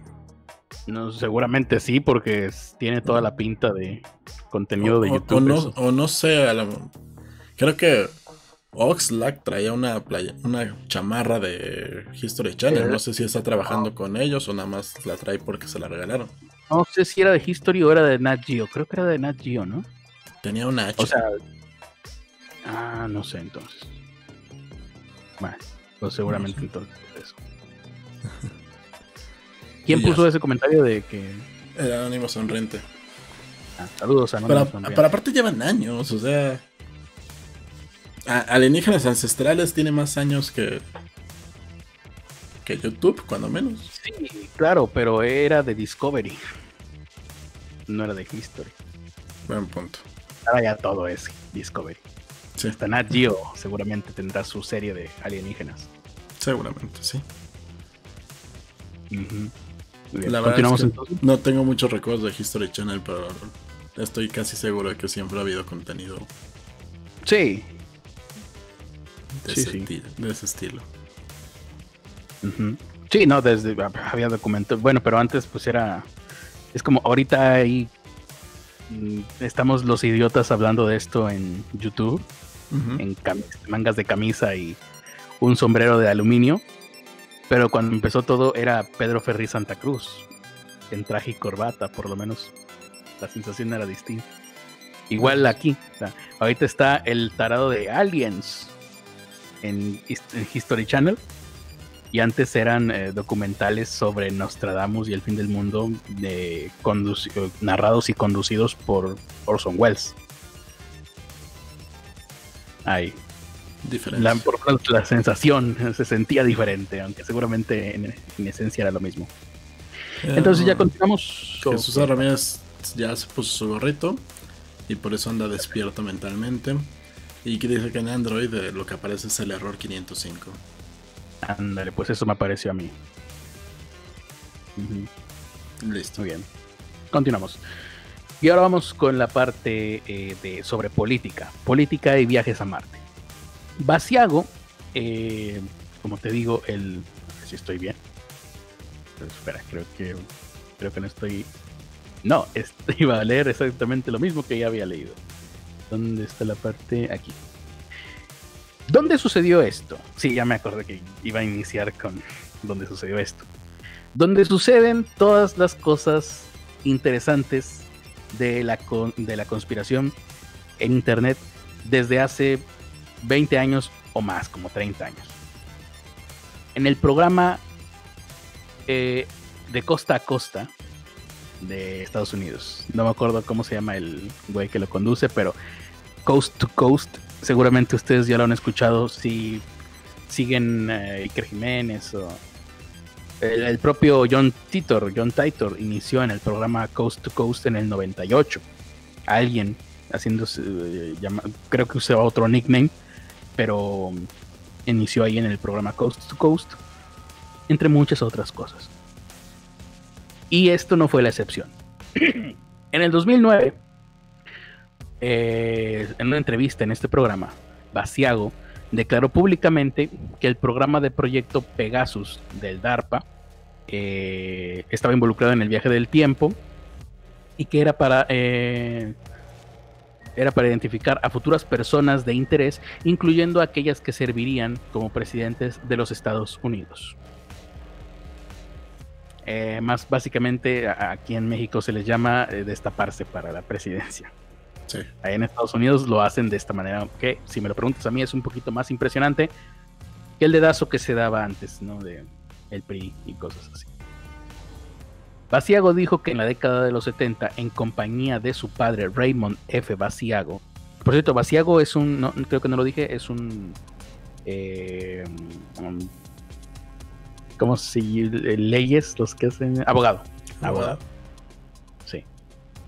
Eh, en compañía de su padre Raymond F. Basiago, un ingeniero de la compañía Ralph M. Parson, trabajó en proyectos aeroespaciales clasificados, eh, estuvo presente él con su padre en un almuerzo en Alburquerque, Nuevo México. Y tú le dirás, ¿y a mí qué me importa? no, es que en este almuerzo, yo he almorzado muchas veces con mi familia también. No, en este almuerzo estaba también el entonces futuro presidente de los Estados Unidos, George, George, George Bush. ¿Cuál me preguntarás tú? ¿George Padre, George Hijo, George Espíritu Santo? Pues los dos. George Bush Padre y George Bush Hijo, antes siquiera que George Bush Padre fuera presidente de los Estados Unidos, lo conoció a Basiago, a ambos dos. Eh, para informárseles, eh, bueno, esto fue poco después de que se les informara que ambos algún día iban a servir como presidentes algún, eh, en el futuro, los dos. No al mismo tiempo, no sean tarados, les dijeron. Les preguntaron, al mismo tiempo los dos, ¿cómo va a ser eso? No, idiotas, ¿no? Ya ves que se supone que George Bush hijo está medio menso. Sí. O esto es lo que dice la prensa. Así que en 1970, George Bush, padre, que fue electo, me parece, en el 88, se le fue informado. Y aún más, con mucha más antelación, George Bush, George W. Bush, que fue elegido en el 2000, pues desde 30 años antes ya sabía que iba a ser presidente algún día. Eso está muy padre. Sobre todo actualmente cuando nosotros los que ahorita estamos en edad productiva sabemos que en el futuro no vamos a tener afore, no vamos a poder eh, gozar de ningún retiro y que nuestro plan de retiro va a ser morirnos a los 57, 58 años, es lo mejor que nos puede pasar. Eh, que te digan, ah, dentro de 30 años vas a ser presidente de los Estados Unidos y a partir de ahí pensión vitalicia, pues me daría una sensación de libertad enorme a mí, por lo menos, hablo por mí. Pues nada, Vaciago lo supo, igual, ¿no? También, información privilegiada, jiji, si supieran condenados, hashtag sí pasó. También dijo que en la década de los 70 el programa del proyecto Pegasus de DARPA había identificado a los futuros presidentes Jimmy Carter y Bill Clinton. Bueno, con Jimmy Carter se les estaba pasando ya el, Jimmy Carter fue en los 80s, me parece, no, tengo muy claro. Y Bill Clinton pues fue en el 94, sí, 90 y, sí, ¿no? 94. Ponle 94. Y echa de aguacate. Eh, ¿Cómo supieron que Bill Clinton y Jimmy Carter iban a ser los futuros presidentes? ¿Lo decidieron? Tal vez. Pero más bien lo supieron utilizando la tecnología del viaje en el tiempo. Sí, porque pues si tienes la tecnología, pues la usas, ¿no? Como yo, no sé, aquí tengo, no sé, una lámpara y la uso, ¿no? Mejor que tenerla ahí arrumbada sin que sirva de nada. Bueno, si tienes viaje en el tiempo, pues úsalo. Entonces, fue cuando Basiago, en Los Ángeles, California, en 1982, conoció al futuro presidente Barack Obama. En la Tierra, sí, en la Tierra. Los Ángeles, California, la Tierra, en el 82. Lo conoció, eh, asistían a la UCLA. Obama entonces era un estudiante de la Universidad de Columbia. Estaba visitando antiguos compañeros de clase en el uh, Occidental College en Los Ángeles. Y eh, dice, una declaración fue hecha por el aliado de Obama en el movimiento anti-apartheid, que reveló que el señor Obama Barack Obama para los cuates, luego de 20 años, ya sabía que un día sería presidente. Creo que esto está mal traducido porque no tiene sentido alguno. Creo que quisieron decir algo así como Barack Obama desde los 20 años sabía que iba a ser presidente, no sé. El caso es que el caso es que lo conocí condenado. El proyecto Pegasus del viaje en el tiempo fue también utilizado para la vigilancia política de los futuros agentes eh, del cambio social. Ah, bueno, esto eh, no sé en qué año fue escrito. Bueno, sí, ya estaba Obama de presidente. Posteriormente, y no sé si aquí lo vaya a decir, porque creo que esto va en orden cronológico, irónicamente, ¿no? Pero no sé si más adelante lo diga, pero Basiago se vuelve a encontrar con Barack Obama eh, después, pero ahora en Marte condenado, porque ambos fueron eh, entrenados. Por eso es que Basiago dice, yo voy a ser presidente. Pues y a mí también me entrenaron junto con Barack Obama. Y creo que no sea... Eh, creo que aquí nos lo preguntamos, ¿no? oye, ¿y si entrenaron a Obama? Porque de esto ya habíamos hablado hace algún tiempo, en Marte. ¿También entrenaron a Donald Trump? De Donald Trump no, han dicho nada. Y yo sí he buscado la información. No se ha dicho nada, ¿eh? es con quienes les caen, mal. De, hecho, los conspiranoicos dicen que Donald Trump no es, no es controlado. ¿eh? O yo no he escuchado que se diga que es controlado por alguien. Mm. Creo que los conspiranoicos están a favor de Donald Trump. Sí. En ese aspecto. Eh, ahí está Jesús Alejandro, nos manda su fotografía, que no la vamos a poder poner. No porque no tengamos eh, dónde ponerla, sino porque no nos da la gana. Pero acabo de ver su fotografía con el gorrito protector, que nunca está de más, ¿no? Yo creo que esto me protegería más del coronavirus, ¿no?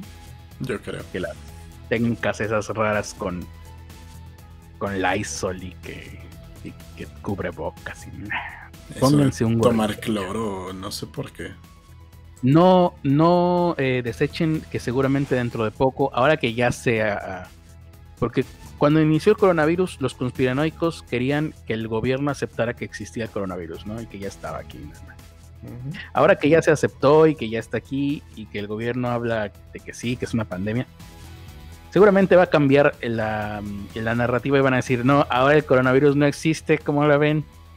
Pues ahora por mis webs el coronavirus es falso y no existe y lo van a usar para, para vacunarnos y las vacunas son malas porque no me gustan las agujas y la madre. Eh, Por cierto, vacúnense contra la influenza. Sí. Es gratis. Sí. Eh, Aunque no, tengan seguro. Aunque no tengan seguro, pueden ir al seguro popular y se la ponen. Lástima para gente como yo que me da huevo a salir a la calle, pero pues sí. Eh, el proyecto Pegasus de viaje en el tiempo también ha sido útil, porque recuerden, todo esto es Pegasus. Pegasus Fantasy. De hecho, podemos fondear con esa. No, ¿verdad? No podemos por copyright, pero la puedo cantar. Mm, ¡Jóvenes guerreras! ¡Siempre! ¡Oh, yeah! Unidos por la de mis huevos. De mis huevos.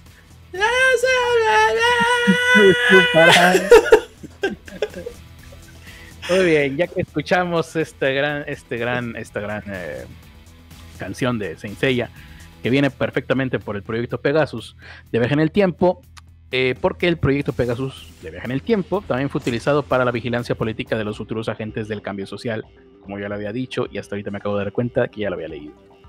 Basiago reveló que la razón por la cual el proyecto Pegasus fue capaz de identificar eh, que Carter, que entonces era gobernador de Georgia en el 71, iba a ser futuro presidente de los Estados Unidos, es que el programa estaba en posesión de una copia de Exopolítica, Política, Gobierno y Ley del Universo. Es un libro de Alfred Webre Lambremont. Un libro que eh, Alfred Webre Lambremont habría escrito ah, en el año 1999 y que no iba a ser publicado sino hasta el año 2005.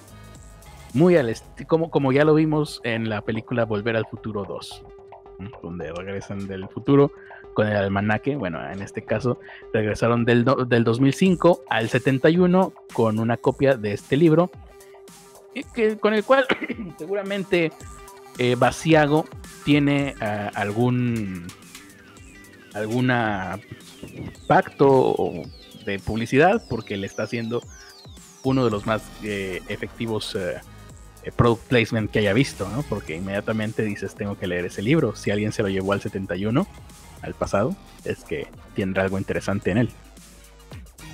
Em, según el libro eh, del señor Weber, el de Exopolítica, fue, entre otras obras escritas y físicamente recuperadas desde el futuro por el proyecto Pegasus, traídas de vuelta al tiempo a 1971 o a una fecha incluso anterior, en ese momento, en el 71, Webre era consejero general de la Administración de Protección Ambiental de la ciudad de Nueva York y había sido puesto bajo vigilancia del viaje en el tiempo por el gobierno de los Estados Unidos. ¿Cómo por qué? ¿Tan locos? Bueno, según ellos. Ahora, interesante es qué bueno sería poder viajar en el tiempo al futuro traerte todos los libros que hayas escrito en tu vida como escritor, ¿no? Al pasado y ya no los tienes que escribir, ya nada más los transcribes. Eso sería una gran ahorro de tiempo. Y también podría usarse para una gran cantidad de plagios del futuro al pasado. Aunque, si quisieras plagiar a, plagiar a alguien, se crearía una, eh, una paradoja, ¿no? Por, ejemplo, imagínate que yo voy al año 2030 a ver qué libro se publicó de quién te gusta, de escritor, Ernesto. ¿De, qué? de lo que sea, el primero que se te ocurra. ¿Es bueno o malo? Ken Follett. Vamos a ver en el 2030 si sigue vivo qué publicó Ken Follett. Lo traigo aquí al 2020 lo transcribo y lo presento como mío. Eso significaría que en el 2030 Ken Follett no habría escrito ese libro porque ya lo escribí yo. De hecho. O sí, porque seguramente no, lo habría leído Ken Follett. Entonces podría suceder que Ken Follett, al no saber que existe tal libro, de todas maneras se le ocurriría lo mismo. Pero igual yo lo podría acusar de plagio cuando en realidad el que plagié fui yo. De hecho. Mm. Bueno, el caso es que eh, lamentablemente esto no existe, son mamadas. Eh, capaz de identificar que el señor Basiego también declaró que el proyecto Pegasus identificó a Laura Magdalena Eisenhower, la bisnieta del presidente estadounidense Dwight eh, Eisenhower, como su futura aliada, aliada de él mismo. Por lo tanto, existe es una mamada así de, no, sí, también este proyecto que sí existe porque te lo estoy diciendo yo, identificó que Ernesto, que es mi amigo, iba a terminar siendo mi amigo, ¿eh? ¿Cómo ves? Para ah, que veas, ahí se comprueba que sí existió esta, toda esta mamada. ¿eh?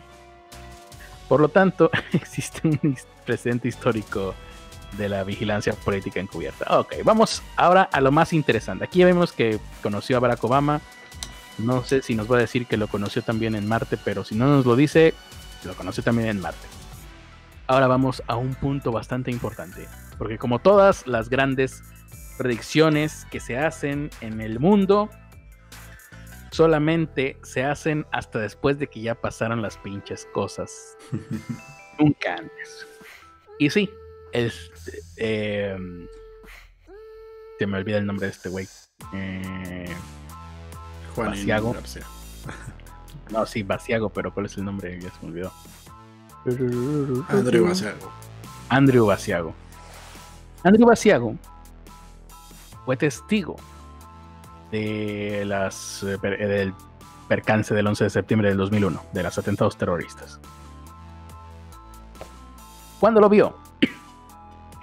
En 1971 vio imágenes en movimiento del ataque de las Torres Gemelas, que sucederían el 11 de septiembre del 2001, es decir, 30 años después. Él las vio 30 años antes. Eh, información privilegiada. Eh, estas imágenes habían sido obtenidas desde el futuro y traídas de vuelta hasta principios de 1970. Entonces él las vio en el 71.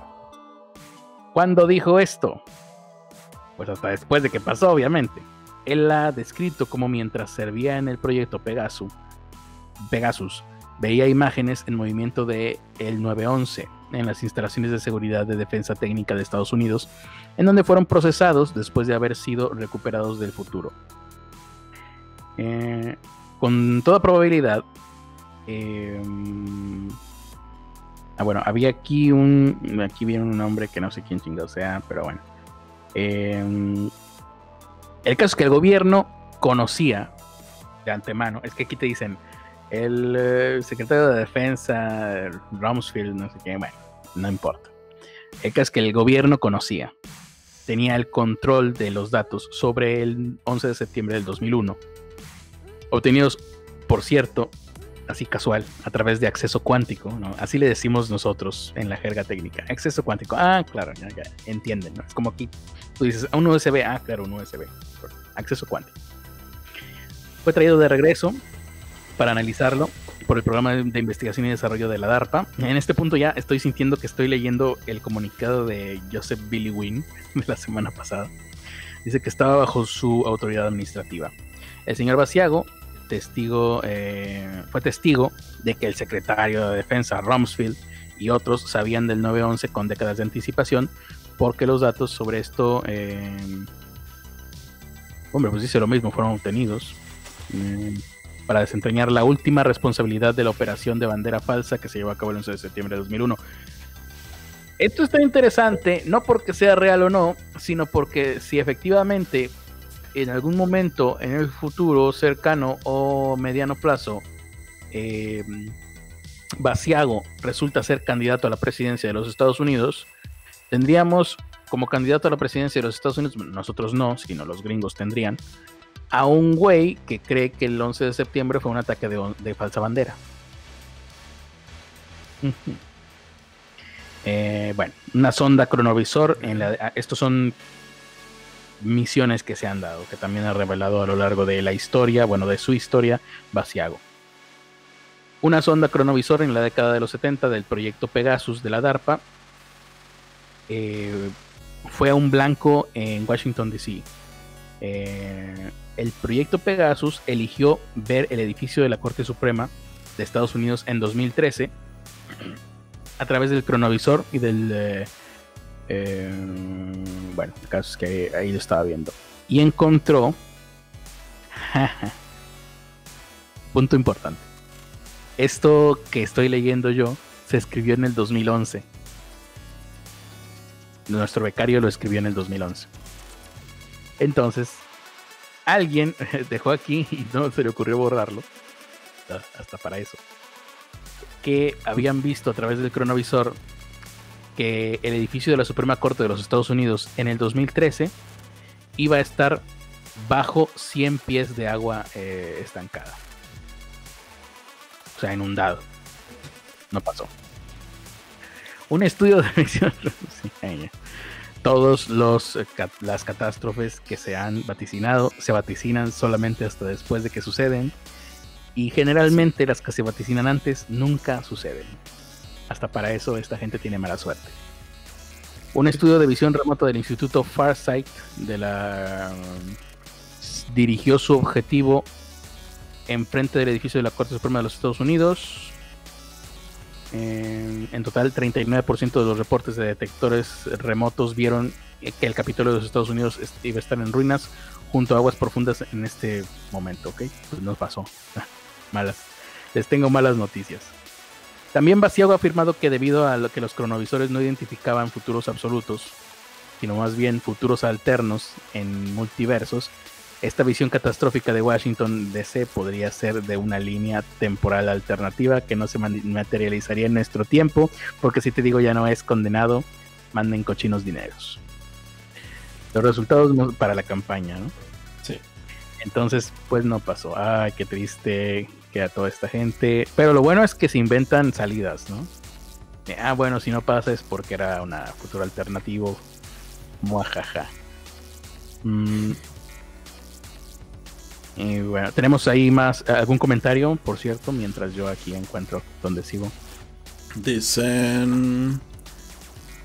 Qué bueno. Chan, chan, chan, chan, chan.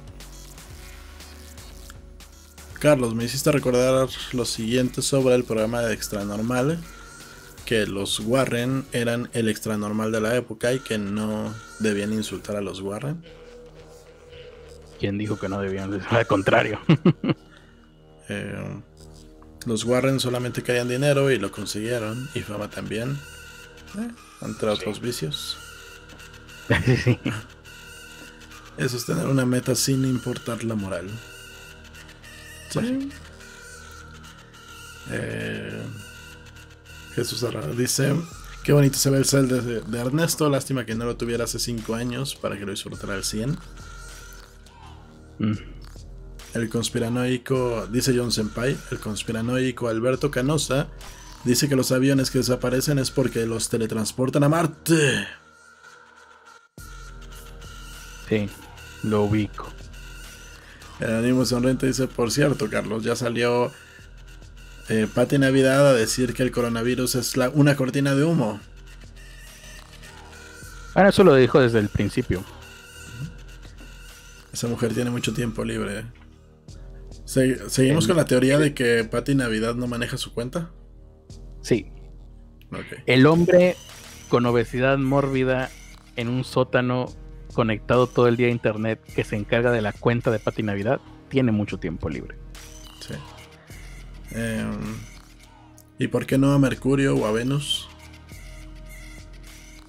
Mm, porque está muy caliente, ¿no? Hay un. Ah, voy a ¿Sabes qué estaría chido?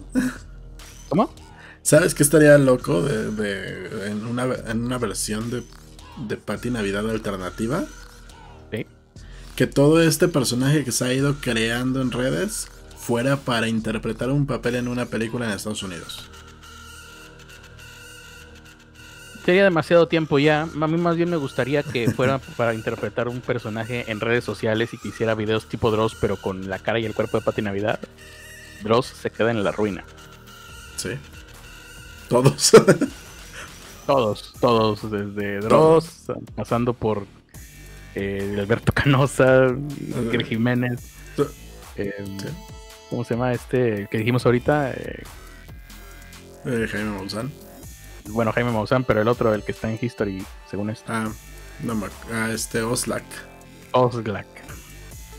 Todos. Nosotros también. Leyendas legendarias te van a tener que dedicar a otra cosa. Si llega a patinar. Sí, totalmente. Eh, Mm, mm, mm, nota mental, dice Jesús Ramírez. Ir a un karaoke con Ernesto. Ok. Em, güey, mi perro comenzó a aullar con la canción de Saint Seiya, dice el anónimo sonriente. Pues lo siento.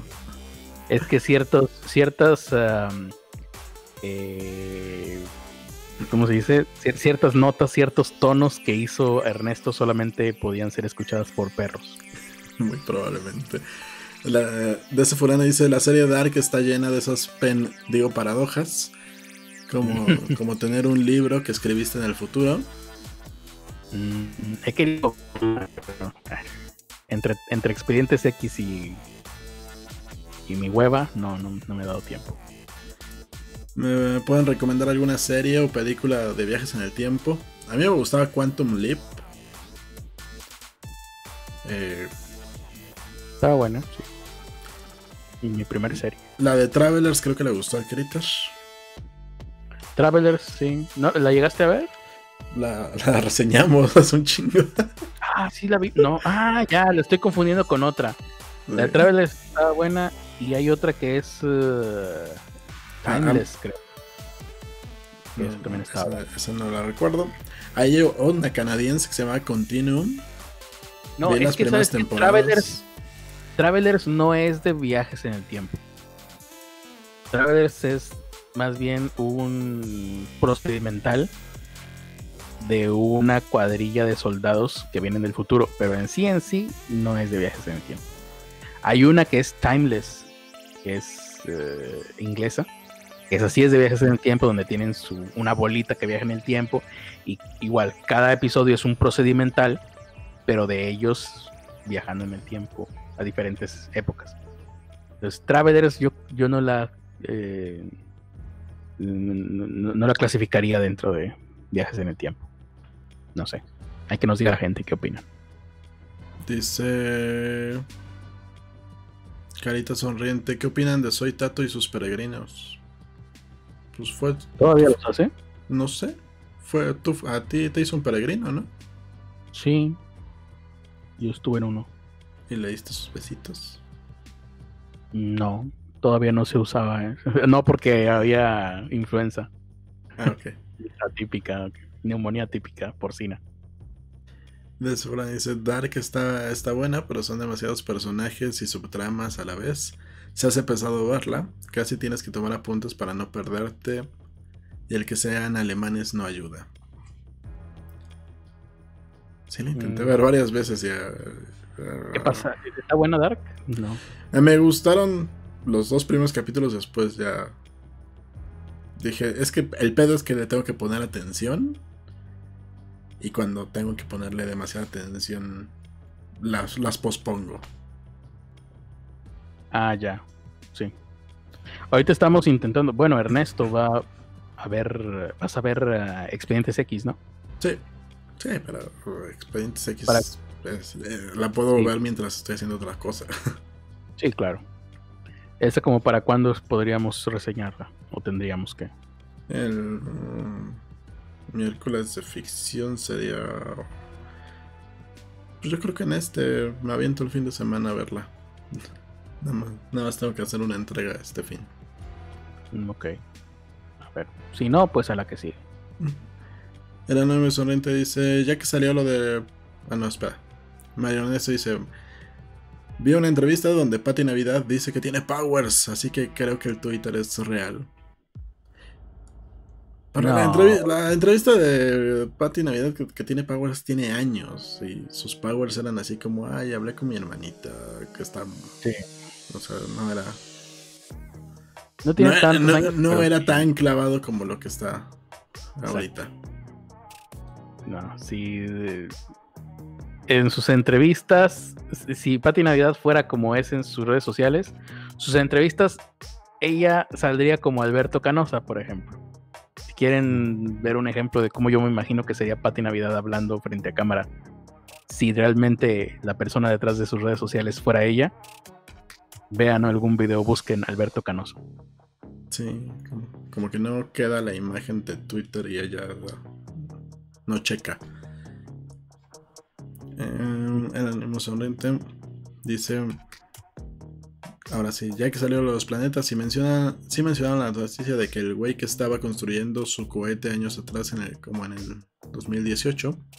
Sí. No la mencionamos aquí, pero sí nos enteramos que. no sé si no la mencionamos aquí o sí. La mencionamos en el grupo, que. que es el, bueno, aquí mencionamos una del güey que que se lanzó en su cohete, llegó a no sé cuántos kilómetros. No sé, no sé si llegó al kilómetro siquiera. Y, valió madre su, su, navecita. Pero él salió vivo, ¿no? Pero él salió vivo en esa ocasión. Y en esta, en esta última ocasión creo que ya no, ya no la salvó. Y aquí lo que pasó es que tal cual, como si fuera el coyote, Willy Coyote, tal cual al momento en el que, eh, bueno, era mm, Mike Matt eh, Hughes, creo que es su nombre, o es su nombre. Y tal cual, eh, cuando el momento en el que despegó, se abrió el paracaídas que lo iba a traer de regreso salvo a la tierra, a que lo ingresaran en el hospital, pero vivo. Pero se abrió y se soltó el paracaídas desde el inicio. Ya iba con eh, sentencia de muerte del hombre. La gente que lo vio en vivo, al ver eso, ya sabían que en ese momento había valido. No había manera de que sobreviviera a una caída libre. Ya no te digo desde donde cayó, sino de unos, en, adentro de esa cosa, unos 10 metros de caída y era mortal. Ahora imagínate no sé cuánto habrá subido, pero subió yo creo que mínimo unos 50 metros. Más, no sé. Más de 50 metros, más de 100 metros. se perdió entre las nubes y luego regresó. se, perdió entre las nubes y dijo, oh maldita sea, así es curva. Ajá. lo, lo único, pues que podría resultar un poco tranquilizante para sus seres queridos es que creo que en esos casos la gente muere de un infarto antes de caer al piso. Se dice. Si le va bien. Quién sabe cómo habrá sido. O por lo menos te desmayas del susto y ya no sientes. Eso Ramírez dice: Dark es el 100 años de soledad alemán. eh, ¿Por qué tuvo tanto hate Tato? No sé. No, no, sé. los chismes. ¿Cuándo? ¿Cuándo? Ah, en aquella época, pues por, normal, porque así es la vida. Y si ahorita tiene hate, no creo que tenga hate, no me he enterado de nada. dice cómo se llamaba el canal. ¿Cuál canal?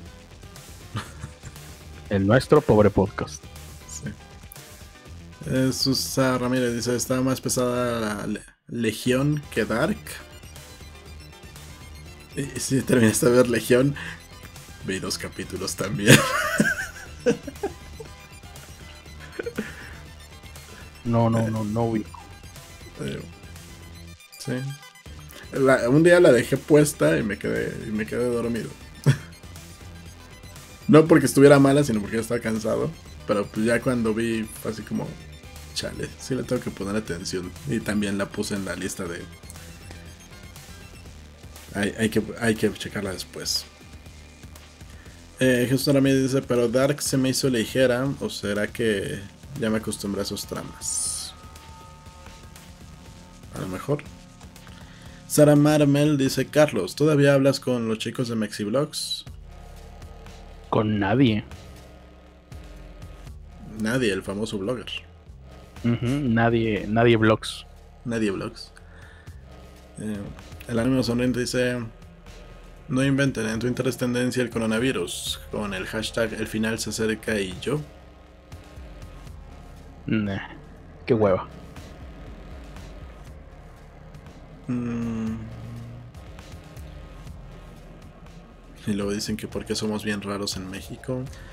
El hate fue por el video de Somos Iguales, ¿no? Dice María mm. Ernesto. Aquel entonces sí. No me enteré. ¿Ya? Muy bien. Eh, respecto a gente eh, loca, ahorita estaba recordando y crees, seguramente hay que anotarlo para un futuro. Es el hombre, porque ahorita lo dijeron, ¿no? De que ¿por qué no a Mercurio o por qué no a Venus? Bueno, hay una persona que afirma que los extraterrestres lo llevaron a su planeta natal, al planeta natal de ellos. Y el planeta natal de ellos era Venus. Así que sí. Y creo que... Venus donde la propia atmósfera te aplastaría y te comprimiría hasta que te conviertas en fluido. Y si no, y si lo soportaras, de todas maneras te quemarías por la por el calor. Bueno, Creo que, no estoy seguro, tengo que checarlo, pero creo que orgullosamente el hombre que viajó a Venus y estuvo una buena temporada ahí de vacaciones es mexicano, Salvador Villanueva Medina. pero lo iremos preparando para próximas eh, entregas de esta. Mañana no sé si vamos a hacer transmisión. Pues si, si encuentras un tema, sí, si no, hasta el próximo viernes. Pues sí. Sí, ya, te diré yo. Tengo dos posibilidades, posibles temas. Lo que no sé si tendré es ganas de prepararlos. yo tengo uno que puede salir para el para el martes de historia, pero para mañana no. Mm, eh, ¿ya, terminamos el tema de hoy? En cuanto al tema de hoy, pues nada más unas últimas consideraciones que da el propio Vaciago eh, dice Vaciago, porque no olvidemos que él está conteniendo para, bueno, quiere ser presidente en el futuro. Ah, importante. Él dice, yo ya vi el futuro porque me lo enseñaron en el cronovisor y viajó y la chingada. Entonces él va a ser presidente, él lo sabe, entre el 2020 o 2028. Ok. Es el momento en el que así lo vio, tiene un cronovisor pero sus vaticinios están a nivel de Walter Mercado, en paz descanse. Así que, pues el de mucho, mucho no servirá el chingado cronovisor si no es efectivo y si no es específico. Ahora, ya, estuve viendo un. ¿Qué se llamaban estos? Los que dan horóscopos. Me estaban pasando videos. Me, divierte verlos de repente. Pero, pero el güey ya de entrada te dice Recuerda que lo que, lo que yo te voy a leer no, te pasará esta semana. Es imposible que te pase esta semana, este mes, este año. Te pasará en algún momento de la vida, perro. Puta madre. Pues muchas gracias por nada. Sí. No mames. pues sí. ese nivel de inexactitud no se lo permitirías a nadie. Alguien que te dé noticias que te diga, bueno, yo te voy a dar noticias, pero a lo mejor son noticias falsas, ¿eh? Yo, yo te voy a hacer un vaticinio, creditor. O, de... o, alguien un carro, imagínate. No, yo te voy a vender este automóvil, pero puede que no funcione cuando llegue a tu casa, ¿eh? Pero tú cómprame. Te va a hacer un vaticinio y va a ser exacto, creditor. Y, y un vaticinio que aparte va a aplicar para todos los que nos escuchan. Ah, excelente. El día de hoy, 29 de febrero del 2020, todos ustedes, en algún momento del día, van a ir al baño. Pues no dudes que alguno pueda que no le sea efectivo. Hay gente con problemas. Pero bueno. Pero, o sea, a lo mejor tienen problemas para, para hacer alguna de las funciones, pero a la otra le funciona. Habrá que preguntar el día de mañana. Eh, dice vaciado. Corte a todos los cabrones yéndose a orinar a la, a la calle, güey. O sea, eh, nunca será Ernesto. No, en casa no voy a hacer, ¿no? La teletransportación, dice Vaciago, puede ser o podría ser utilizada para trasladar personas o bienes mucho más rápida y mucho más eficazmente en todo el mundo, sin la contaminación causada por los aviones, por los trenes, los automóviles, Uber, etc. Esto pondría muy feliz a Greta Thunberg, por cierto.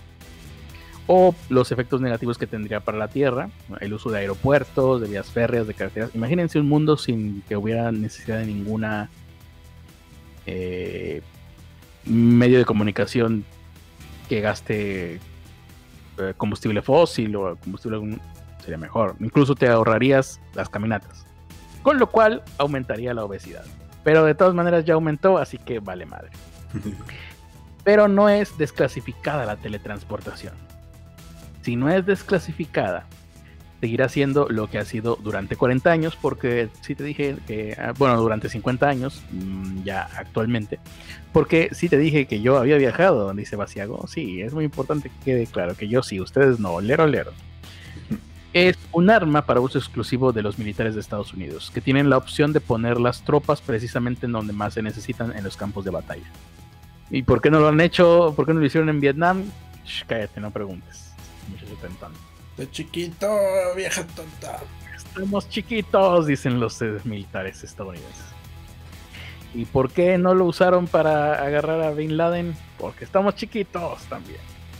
¿Y por qué no lo usaron? Eh, eh en tantas otras cosas que podrían haber usado. ¿Por qué no queremos? Nos da miedo.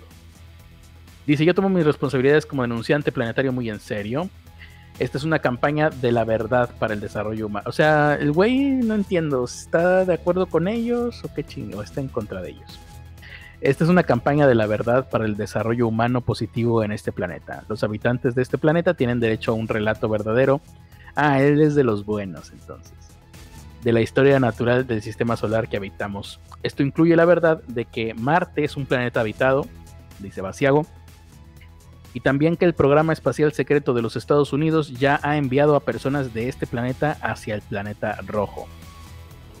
Si hemos de lograr un desarrollo sostenible humano en este planeta, tenemos que exigir que el gobierno de Estados Unidos revele la teletransportación que se ha utilizado, y bueno, si se ha utilizado desde todo el tiempo que él dice, pues incluso fue previo a Star Trek, o ¿cuándo, ¿cuándo salió Star Trek?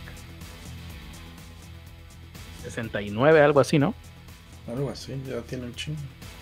Pues la teletransportación, según este güey, es como del 66. Em, dice, la gente de este planeta tiene el derecho a habitar en una sociedad futura global en la que todos los seres humanos disfruten de los beneficios de vida de todas las tecnologías que todo el ingenio humano ha producido. Y, es, yo soy el que los llevará a ese punto de la historia. Voten por mí el próximo 2024.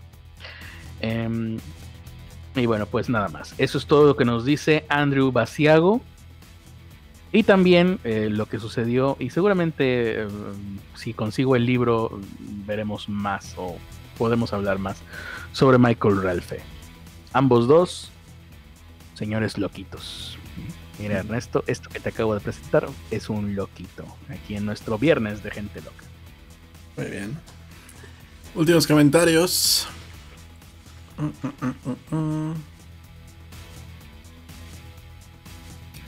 Jesús Ramírez dice.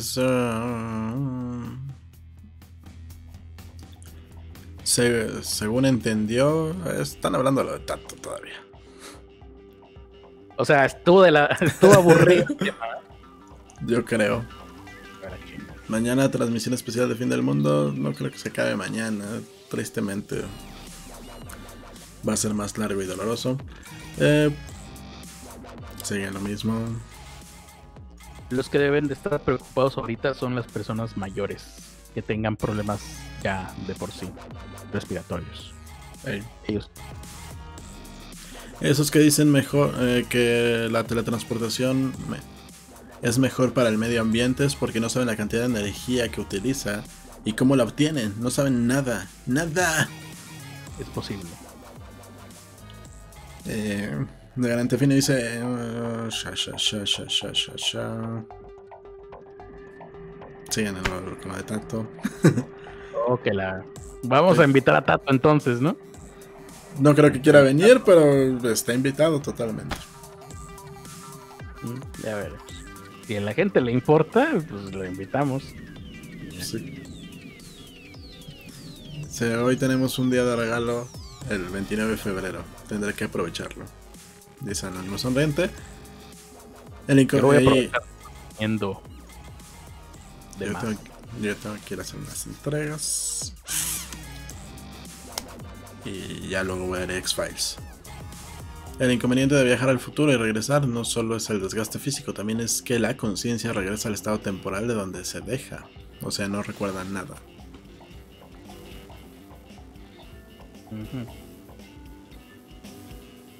Mm, no sé. Programa especial de Tato.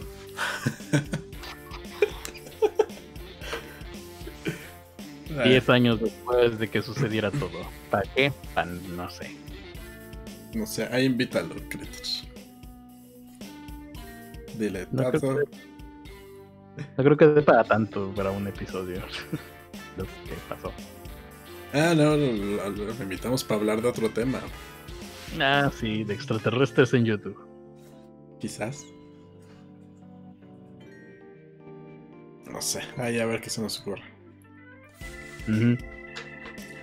¿Es todos los comentarios? Sí. Ahora sí, vamos con los productores. productores Ahora es momento de despedirnos. Sí, vamos con la gente que nos apoya y que les agradecemos mucho. Sin ustedes esto no sería posible y gracias a ustedes es que ahora estamos desde Marte transmitiendo. Todavía es de día en Marte. ¿Cuánto duran los días en Marte? ¿Tú sabes? Debía haber buscado eso antes de venir. No sé. A lo mejor aquí me rinde más el tiempo. Ahí tienen dos soles, ¿no? Ah, creo que sí. Es Marte, no Tatooine. ¿Cómo se llama? Eh. Donde vivía este güey, Luke Skywalker. Ni idea. Tatooine, creo. Ahí están viendo a el bello perrito de Casears, su pastor alemán, todo bonito.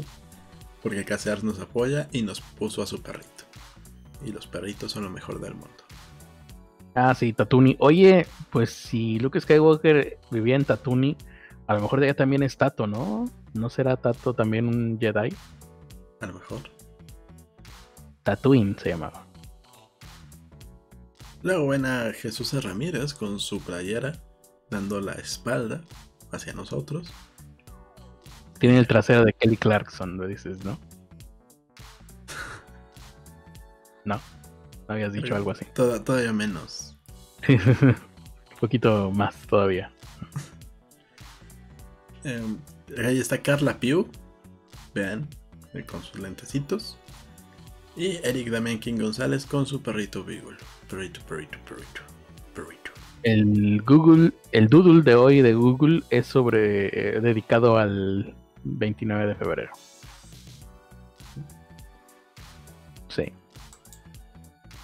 Importante que lo supieran. Ok.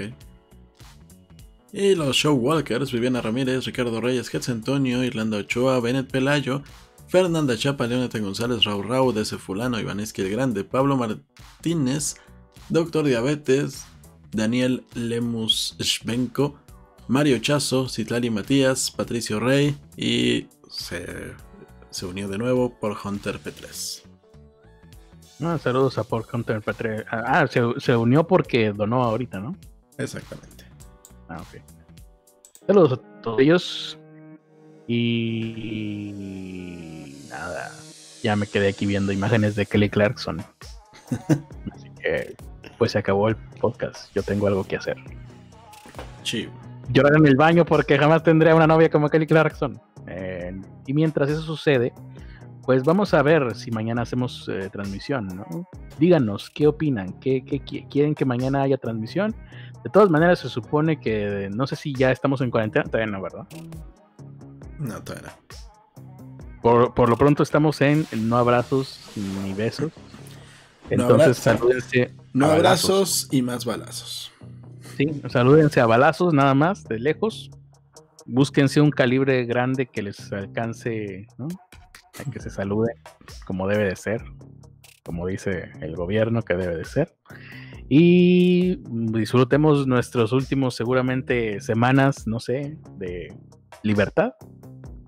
Porque, pues seguramente va a tener que, eh, se van a tener que eh, suspender clases y cosas así si, si se están viendo si suspenden los Olímpicos, ahora imagínate que no suspendan aquí actividades en México. Sería una responsabilidad que no se hiciera.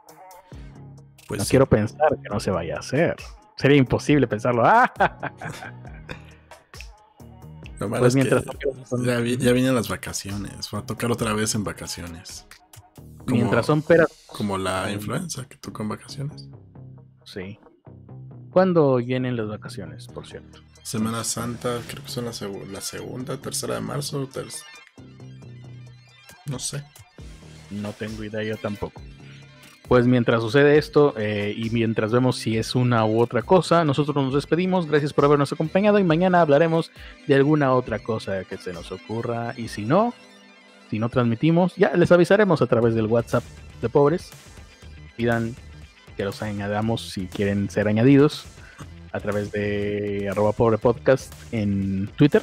En Twitter, mándanos por mensaje directo y nosotros los agregaremos. Muchísimas gracias a Sandy Coven por los bonitos videos, las bonitas historias que puso en su cuenta de Instagram y por recibir el regalito. ¿Y a quién más tenemos que agradecer? Y nada más, pues nada más le hemos mandado a ella, ¿no? Sandy Coven. No, también le mandamos a los de leyenda, pero yo los valió verga. Ah, pero eso es normal. Eso, es obvio, a ellos les deben de llegar muchas más cosas, ¿no? Seguramente. No sé. Bueno. No sé quién eh, tiene más. Y había alguien más que le tenemos que decir gracias, pero no me acuerdo quién era. Ah, bueno, Morfo nos empezó a seguir en Instagram. Gracias. Ah, sí. Saludos a Morfo. Ah, sí cuatro años que no sé de él. Y por supuesto, saludos a Tato. Esperamos verlo pronto. Tal vez, si la gente lo pide, lo, invitaremos. No sé para qué, pero. No sé podemos. Podemos invitarlos como los de leyendas que invitan a alguien ahí. Tú, vete bonito aquí. Tú, siéntete ahí mientras yo te leo. Pues sí. Puede ser. Pero eso, eso ya sería fusilarnos a leyendas o mejor aún, lo ponemos a leer a él y nosotros nos quedamos aquí quietos. Eso sería un cambio de formato interesante, ¿no? Ponte a leer esto que escribí y diviérteme. en ciertos momentos de leyendas legendarias te lo tendrían que, plantear, ¿eh? Sí. porque dices, a lo mejor el invitado lee mejor que el propio güey de leyendas. Había. Lo recordé. Solo me tardé tres segundos. Voy mejorando. Sí. Em, es que en lo que a mi resuena, no tengo idea de qué están hablando todavía. Así que vámonos. Vámonos. Hay que invitar a Axelexa. Axelexa es de los pioneros de YouTube. Sí, sí, también. Y Axelexa le dice Tato también a veces. También. Y ahorita está en Europa porque también Podemos invitar a Axelexa y a Tato juntos para que se agarren a putazos. Eso sería muy Así que traigas con tu pinche madre, con tu pinche aluminio pendejo. Tenemos que invitarlos físicamente. sí. por, eso, por eso ustedes tienen que darnos presupuesto. no, tal vez no presupuesto, pero cuando menos invitar a más gente a que escuche esto para que tengamos más visitas y llegue el presupuesto por marcas y esas cosas. Eso es lo importante, recuerden, no queremos que una persona nos dé 50 dólares solamente. Queremos a 50 personas que nos den 50 dólares cada una. Eso estaría muy bien. ya con eso podremos tener un set donde podamos estar presencialmente y dejemos de mandar a acreditar a Marte. Y a lo mejor ni con eso, a ver cuántos son 50 por 50. Bueno, ahí, eh, yo me quedo haciendo las cuentas y nosotros nos despedimos.